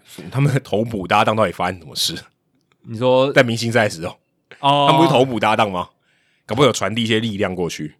他是头捕搭档吗？大谷的吗？对啊，大谷投球的时候他是捕手啊，先发捕手啊。明星赛的时候哦哦，我以为你说全，我一直想成全垒打大赛，不是不是想错，全垒打赛是他跟 Pete Alonso。对对对对，明星赛的时候本身大谷确实是跟 Perez 搭配。那单季四十五轰也追平了 Johnny Bench 在一九七零年创下的捕手单季最多全垒打纪录。那现在 Perez 很有机会打破这个纪录嘛，甚至挑战成为史上第一位单季五十轰的捕手。这个其实台湾媒体也有报，大家都知道，没有什么特别的。但我觉得这个纪录其实 Perez 来讲的话，有一点稍显不纯了，因为这个纪录是有设条件的，就是说它的标准是设在怎么样定义你是个捕手，它的标准好像是设在单季至少要。百分之七十五的初赛，还是还还是五成，反正就是一个比例。那我这边是设在百分之七十五，就可以把 Perez 哦拉进这个榜单。它的标准就是设在说单季至少百分之七十五的初赛是捕手才能成立。因为今年 Salvador Perez 他的一百四十七场初赛里面有三十三场，百分之二十二点四的比赛是以指定打击的身份上场，其实是五分之一以上的比赛都是指定打击，超超过啊，嗯，超过，嗯，快要四分之一了。也合理，因为 Perez 他其实你看他大联盟生涯哦，他蹲捕几乎很少在休息的。没有他，他通常一百六十二场都是他蹲吧？对啊，就是他的那个体力非常惊人的。嗯，那当然一百六十二，但是一百六十场都有上，很接近啦。嗯、对，当然最近两年他年纪也稍微大了一点，嗯、那皇家队也不可能让他真的再蹲那么多。他其实出赛一百四十七场已经。这已经很扯了。对，以一个捕手的角色来讲，非常扯。所以中间夹了三十三场的指定打击，让他去在膝盖这方面做一点休息，这样子。那当年 Johnny Bench 他在一九七零年挥出四十五轰，是一百五十八场出赛，一百三十九场担任捕手，这也蛮夸张的。对，其实他的名字跟他真很不搭呢。他真的缺 bench 才叫 bench，他都是先发，他都是 starting，他真的是没有在 bench 的。他是 starting player，不是 bench player，他应该改成 Johnny Starting。那个时候年代比较不一样，那个年代捕手真的很糙。那 Johnny Bench 他后来那个时候我觉得没有什么轮，因为比较没有二号捕手也要用那种轮的方式。二、啊、号捕手感觉是你一号捕手真的撑不下去才换二号捕手。主战捕手就是依赖一整季这样子，嗯、所以这也造成后来 Johnny Bench 他生涯其实有点短哦。他三十五岁之后基本上就差不多结束了。嗯、那那个时候一九七零年他是百分之十二的比赛不是担任捕手，所以 Perez 今年其实他、欸、不过这个也有，因为他在国联呢。哦，对啊，对啊，所以他也没办法打，他也没有指定打击。对，那个年代美联也没有指定打击。是，对，所以，但是他休息的时间就是怎么讲，就是担任捕手的时间就是一百三十九场嘛，嗯，就是也，对，他也没有办法去别的地方。对，也他可以坐板凳嘛？我没有我说他没办法用别的守卫去打，如果他有 DH 的话，可以打 DH。对啊，但其实我觉得对 Perez 来讲，DH 就等于他的休息。我今天这边讲想强调就是以捕手出赛这个部分，对啊，所以 Johnny Bench 他那个时候是百分之十二，那 Perez 今年。捕手的非捕手的场次就比较多，这样指定打击的出赛比较多。但是呢，今年 Perez 他在当指定打击的时候特别会轰，他三十三场的指定打击的出赛就轰了十五支全垒打。他是喜欢喜欢不要蹲的那种人诶。对啊，平均每两场就要轰一支哎，好夸张哎。对啊，所以他其实你看他四十五轰嘛，其实他只有三十轰是在捕手的身份挥出来的。嗯，所以我也去查了，就是我想真正了解的是真正。以捕手身份出赛，然后在场上的时候挥出全垒打，单季最多是多少？那、哦、所以你是设一个 threshold 再去再去算，还是算还是算比例的？哦，不是算比例，就是我我我只算捕手，就是你捕手出赛的时候挥了全垒打，我才记在里面。对，那单季史上最多是几支？那这个记录呢？答案是二零零三年的 Javy Lopez。哦，合理。对，他那一年捕手蹲捕一百一十七场，就轰了四十二轰，诶，其实很厉害，一百一十七场。嗯就轰了四十二轰。我刚刚讲，Salvador Perez 他今年是一百一十四场的捕手蹲捕，敲出三十支全垒打。嗯，那 Happy Lopez 那一年是一百一十七场蹲捕，四十二轰。所以我会觉得 Happy Lopez 那个记录才是真的，就是真的做捕手单季的全垒打记录。我会指的是二零零三年 Happy Lopez 那个才是哦，好厉害哦。可是数字上他就离 Bench 还三支。呃，对啊，但 bench 就不是，他也不是所有全垒打都是在、哦、在那个捕手的时候打出来的嘛，对吧、啊？那时候 bench 还有守外野嘞，哦，对他还有守外野，对啊，所以这个情况就比较不一样。所以我会看，就是真的，你以捕手的身份出赛挥出的全垒打。那第二名是 Todd Hundley，一九九六年一百四十八场出赛，四十一轰。哇，Hundley 有这么强过？对，他就那一年特别强，当然有点像彗星一样烧完就没了。那其他还有三个，就是单季在捕手身份挥出四十轰的，分别是一九五三年的 Ray Campanella，还有一九九七跟一九九九年的 Mike Piazza。大家已经还在想，怎么这个名字还没有出现？嗯、对，Mike Piazza，他是以捕手身份单季最多就是四十轰。那在一九九七年一百三十九场出赛，一九九九年一百三十四场出赛，很厉害哦。他是唯一一个有两年的这样子成绩的人。嗯、那 Savvy 当然 Perez 他今年就是其实。他甚至挤不进这个榜的前二十名，因为我刚刚讲一百一十四场初赛，然后三十轰，嗯，对吧、啊？所以当然他今年的成就还是很扯了，还是很了不起的，大家还是应该要给他多多一点掌声。只是说，如果你真正看以捕手身份上场的时候挥出的全垒打的话，Javi Lopez 才是真的。那今年 Salvy Perez 他的 WRC Plus 一百二十九哦，是在全联盟排第四名。所以你看他的平均火力，他不止全垒打轰得多而已，他的平均火力也很强。嗯，他是一个不被很少被三振，也不太保送的选手，就是出棒很积极的，出棒很积极，而且基本上都碰到球这样子。嗯，对，那。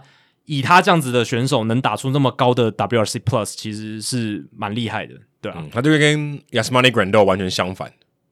哦，对了，如果他们以都会很很会轰全垒打来讲，Perez 的出棒是积极太多。是，但 Perez 他的保呃三振率我刚刚看了一下，百分之二十五，其实不会太低，也是大概联盟高的，也是蛮高的。但是就也不会像 Harvey Baez 或 Max Zunino 那种盲炮等级。可是他的这个保送比。才四点一耶，他保送才四点一趴，真的很低很低，真的太低了。对，他几乎不选保送的，对啊。所以前三名的捕手分别是 Buster Posey 一百四十的 WRC Plus，第二名 Will Smith 一百四十一，然后第一名 Yasmani Grandal 一百五十四。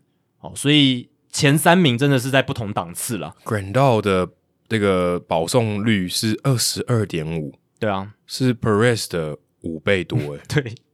你就知道这两个球员的差距，而且 Grandal 的三振率还比 Perez 低哦。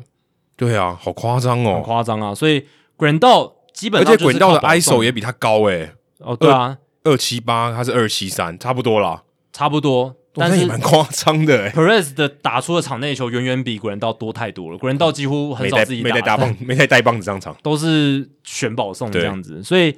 但总而言之，就是这几个捕手今年的表现都相当的出色了。那 Perez 的全垒打记录，我们就继续追下去。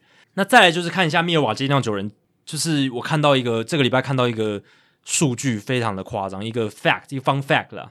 九月十号，密尔瓦基酿酒人以十比三击败印第安人之后，战绩来到了八十七胜五十五败，胜场减败场的这个场数是三十二场，所以就是代表说多于五成胜率三十二场了。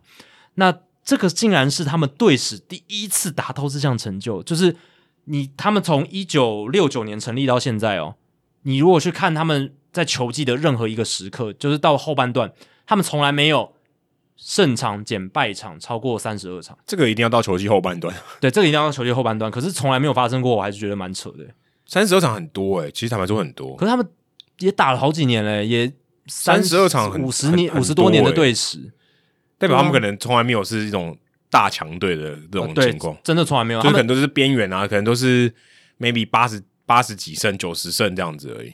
他们队史全季最高的胜率是两千零一十一年的九十六胜六十六败，五成九三的胜率。今年应该会破，今年我觉得很有机会。嗯，对，今年的状况就是目前到现在为止九十一胜五十七败，六成一五的胜率，嗯、超强，所以。嗯我们有可能正在见证酿酒人队史以例行赛来讲最强的一个赛季，其实也合理。他们阵容确实可能，而且没，而且那这三大先发蛮稳的哦。对啊，太稳了，整季都蛮稳的。一九八二年他们打进世界大赛那一年，九十五胜六十七败，五成八六的胜率，也是很好的战绩。但是我觉得我还是觉得很扯，就是甚至连在球季的某一个时间点都没有，他们甚至没有说在球季尾声说。呃，胜率就是胜场减败场超过三十二场，然后后来再又不小心输掉这样子，就是连输了几场，就是从来都没有、欸。可是真的要累积到三十二场，是真的要花一点时间。是啊，是啊，是啊，这也不容易啊。可是基本上你看，现在联盟里的几支强队，光芒队，然后像道奇、巨人都有达标嘛。可是这个一一年也不过就三支、四支，是百分之十的机会，对，没有也没有到很多了。对，是没有到很多，嗯、也是很就是很等于要很顶尖的球队了。我觉得这有点像是教士队，直到今年才出现队史第一场五安打比赛的感觉哦，有有点类似。因为无安打比赛也是一年，嗯，之前都三四场嘛，或者甚甚至一两场这样子。对对，那教士直到也是创说真的，这个也有一点也有一点运气啊。因为对啊，因为如果你很强，可是你就是没有那个没有拉开，就是你的胜场没有累积到一个程度的时候。就算你整年战绩很好，可是你没有拉到三十二胜，你也没有，你也没有达成这个记录。对啊，对啊，对啊。但是就是我自己是觉得蛮让我讶异的，看看到这个数据的时候，真的是，所以也恭喜酿酒人啊，今年的战绩真的是打得不错，这样子。最后再来看一个，也是会 blow my mind 的，就是让我脑袋整个爆炸的，就是觉得哇，怎么会这样子？洋基连续两战先发投手都投至少双位数的三振。九月十五号的时候，杨基先发投手 Nestor Cortez Jr. 他对精英队投出十一 K 六点一局，被打三支安打，掉一分，十一 K 两保送，哦，非常优秀。那那场还没，那场他还没拿胜投。对，因为后面 Chad Green 还这个 blown save 这样子，就是救援失败。还好杨基最后还是赢了啦。那九月十六号，也就是隔一天，杨基先发投手 Jordan Montgomery 对精英投手十二 K 五点二局被打六支安打，掉一分，十二 K 一保送。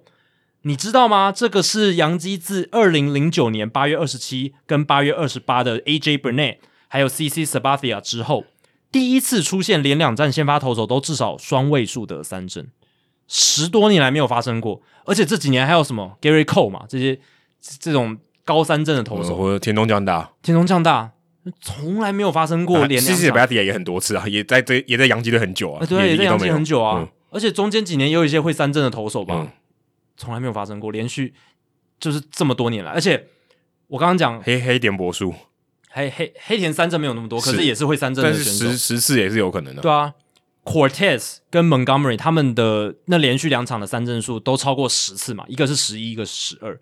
杨金对此还没有从来就是从在这一场比这这两天以前从来没有发生过连两场的先发投手至少十一次三振的，因为从来没有，从来没有，因为八月二十就是。二零零九年，AJ Burnett 十二次三振嘛，八月二十七号，然后八月二十八号，CC 是十次三振，所以超过十次的话，Cortez 跟 Montgomery 是史上洋基队超过十一次，嗯，就是至少十一，至少十一次，至少十一次是洋基队史的第一次连续两战的先发投手。哦，而且如果让你在这个全部洋基队的先发投手里面百年历史随便选两个，你我可以保证地球上七十亿人没有会选这两个。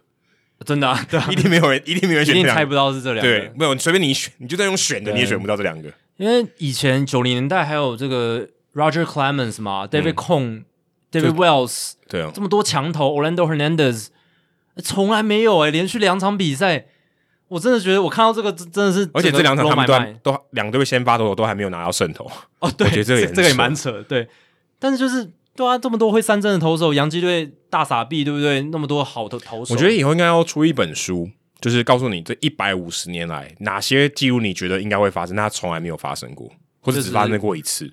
The stats that will blow your mind，书名都想好了之之类，就是你会觉得应该有，可是却没有的。对，脑袋会爆炸的数据这样子。而且这两场我记得哈中我都有播啊，我都有注意到他们三振数特别多。对，而且这两个说真的，他们也没有平常也不是这么。对 K 攻没有到那么好，啊，不是说 K 攻特别，而且这个要注意，他其实一个台球六又三分之一，一个投五又三分之二局，对，其实没有很长局数啊。当然，我觉得一大关键是对手是精英啦，当然，对，所以 所以呃，相对来讲难度没有那么高，而且两人其实失分也都，但还是要对手要配合一下，哦，要挥棒，要很捧场，对，要捧场，要非常捧场。你看这两场比赛呢，Jordan Montgomery 他制造了二十二个挥棒落空，诶。会帮我。对那场比赛，哈中我有讲那个。对，然后 Cortez 是十二个，其实 Cortez 还没有那么多，但 Montgomery 是五点二局就二十二。而且 Cortez 那一场比赛，他的那个出手角度一直在换啊，对啊，对啊，这也是他成功的一个关键啦。那如果讲最后一个，就是如果你不设投手的身份的话，那 Cortez 跟 Montgomery 是洋基队史第二次连两战都出现超过十次三振的投手。就是不限先发投手了。前一次的话发生在一九三三年，一九三三年六月二号，Lefty Gomez 他是先发投手十三 K，然后隔一天六月三号，Jumbo Brown 他后援的六又三分之一局飙出十二 K，所以这个就是在今年以前，中继投手要投这么长也也很难呢，就只有那个年代才会发生啊，除非你现在看那个。这个开局投手之后的第二个投手，就算第二个投手也没也没投那么多局啊，六又三分之一局很多诶。其实会啦，就是六又三分之一局的那个 box inning guy 是有的，就是很很多等于他二局就要上来嘞，对啊，大大概就是二局上来，然后一路投到完，投到对啊，几乎七八，这等于好像把那个倒过来，把先发跟后援倒完全倒过来，对啊，就是。就是基本上这就开局投手的真谛。没有开局投手，他有可能后面是好几个人接的啊，就是一个人可能投三局。那那个就叫牛棚日了。哦，其实开局投手他有个概念，就是后面会有一个 bog inning guy，就是那个要投多少，也不见得要五局，大概四五局，大概六局很多诶，六局算蛮多的啦，六局算蛮多的。对，但之前也是有看过，就是光芒队、道奇都有都有什么 Ryan Yarbrough 可能投个五局这样。对对对对对，所以对啊，洋基队史以前如果不限先发投手，就只发生过那么一次，连续两天有投手至少十一 K。那今年对啊，今年就对啊，就是 Cortez 跟 Montgomery 算是缔造了一个蛮罕见的一个记录，然后让我的脑袋整个爆炸，真的很不容易。好，以上就是《Hito 大联盟》第两百三十五集的内容。如果大家喜欢我们节目的话，请千万记得不要推荐给你的朋友，因为这样做的话，你很快就会变成朋友里面最懂大联盟的那个人啦。你朋友没有听到《Hito 大联盟》，大联盟的知识就会越来越跟不上你。假如你有任何棒球相关的问题，我们的听众信箱随时欢迎来信，你可以在节目叙述和我们的官网 Hito MLB.com 上面找到。还有，别忘记到 Apple Podcast 给我们五星评价和留言回馈。让我们能够做得更好，也让还没有听过《Hito 大联盟》的朋友可以更快的认识我们。如果你写的不错的话，我们也会在节目开头中念出来，分享给大家哦。今天节目就到这里，谢谢大家，拜拜。Jacky 真的有上正音班诶，拜拜。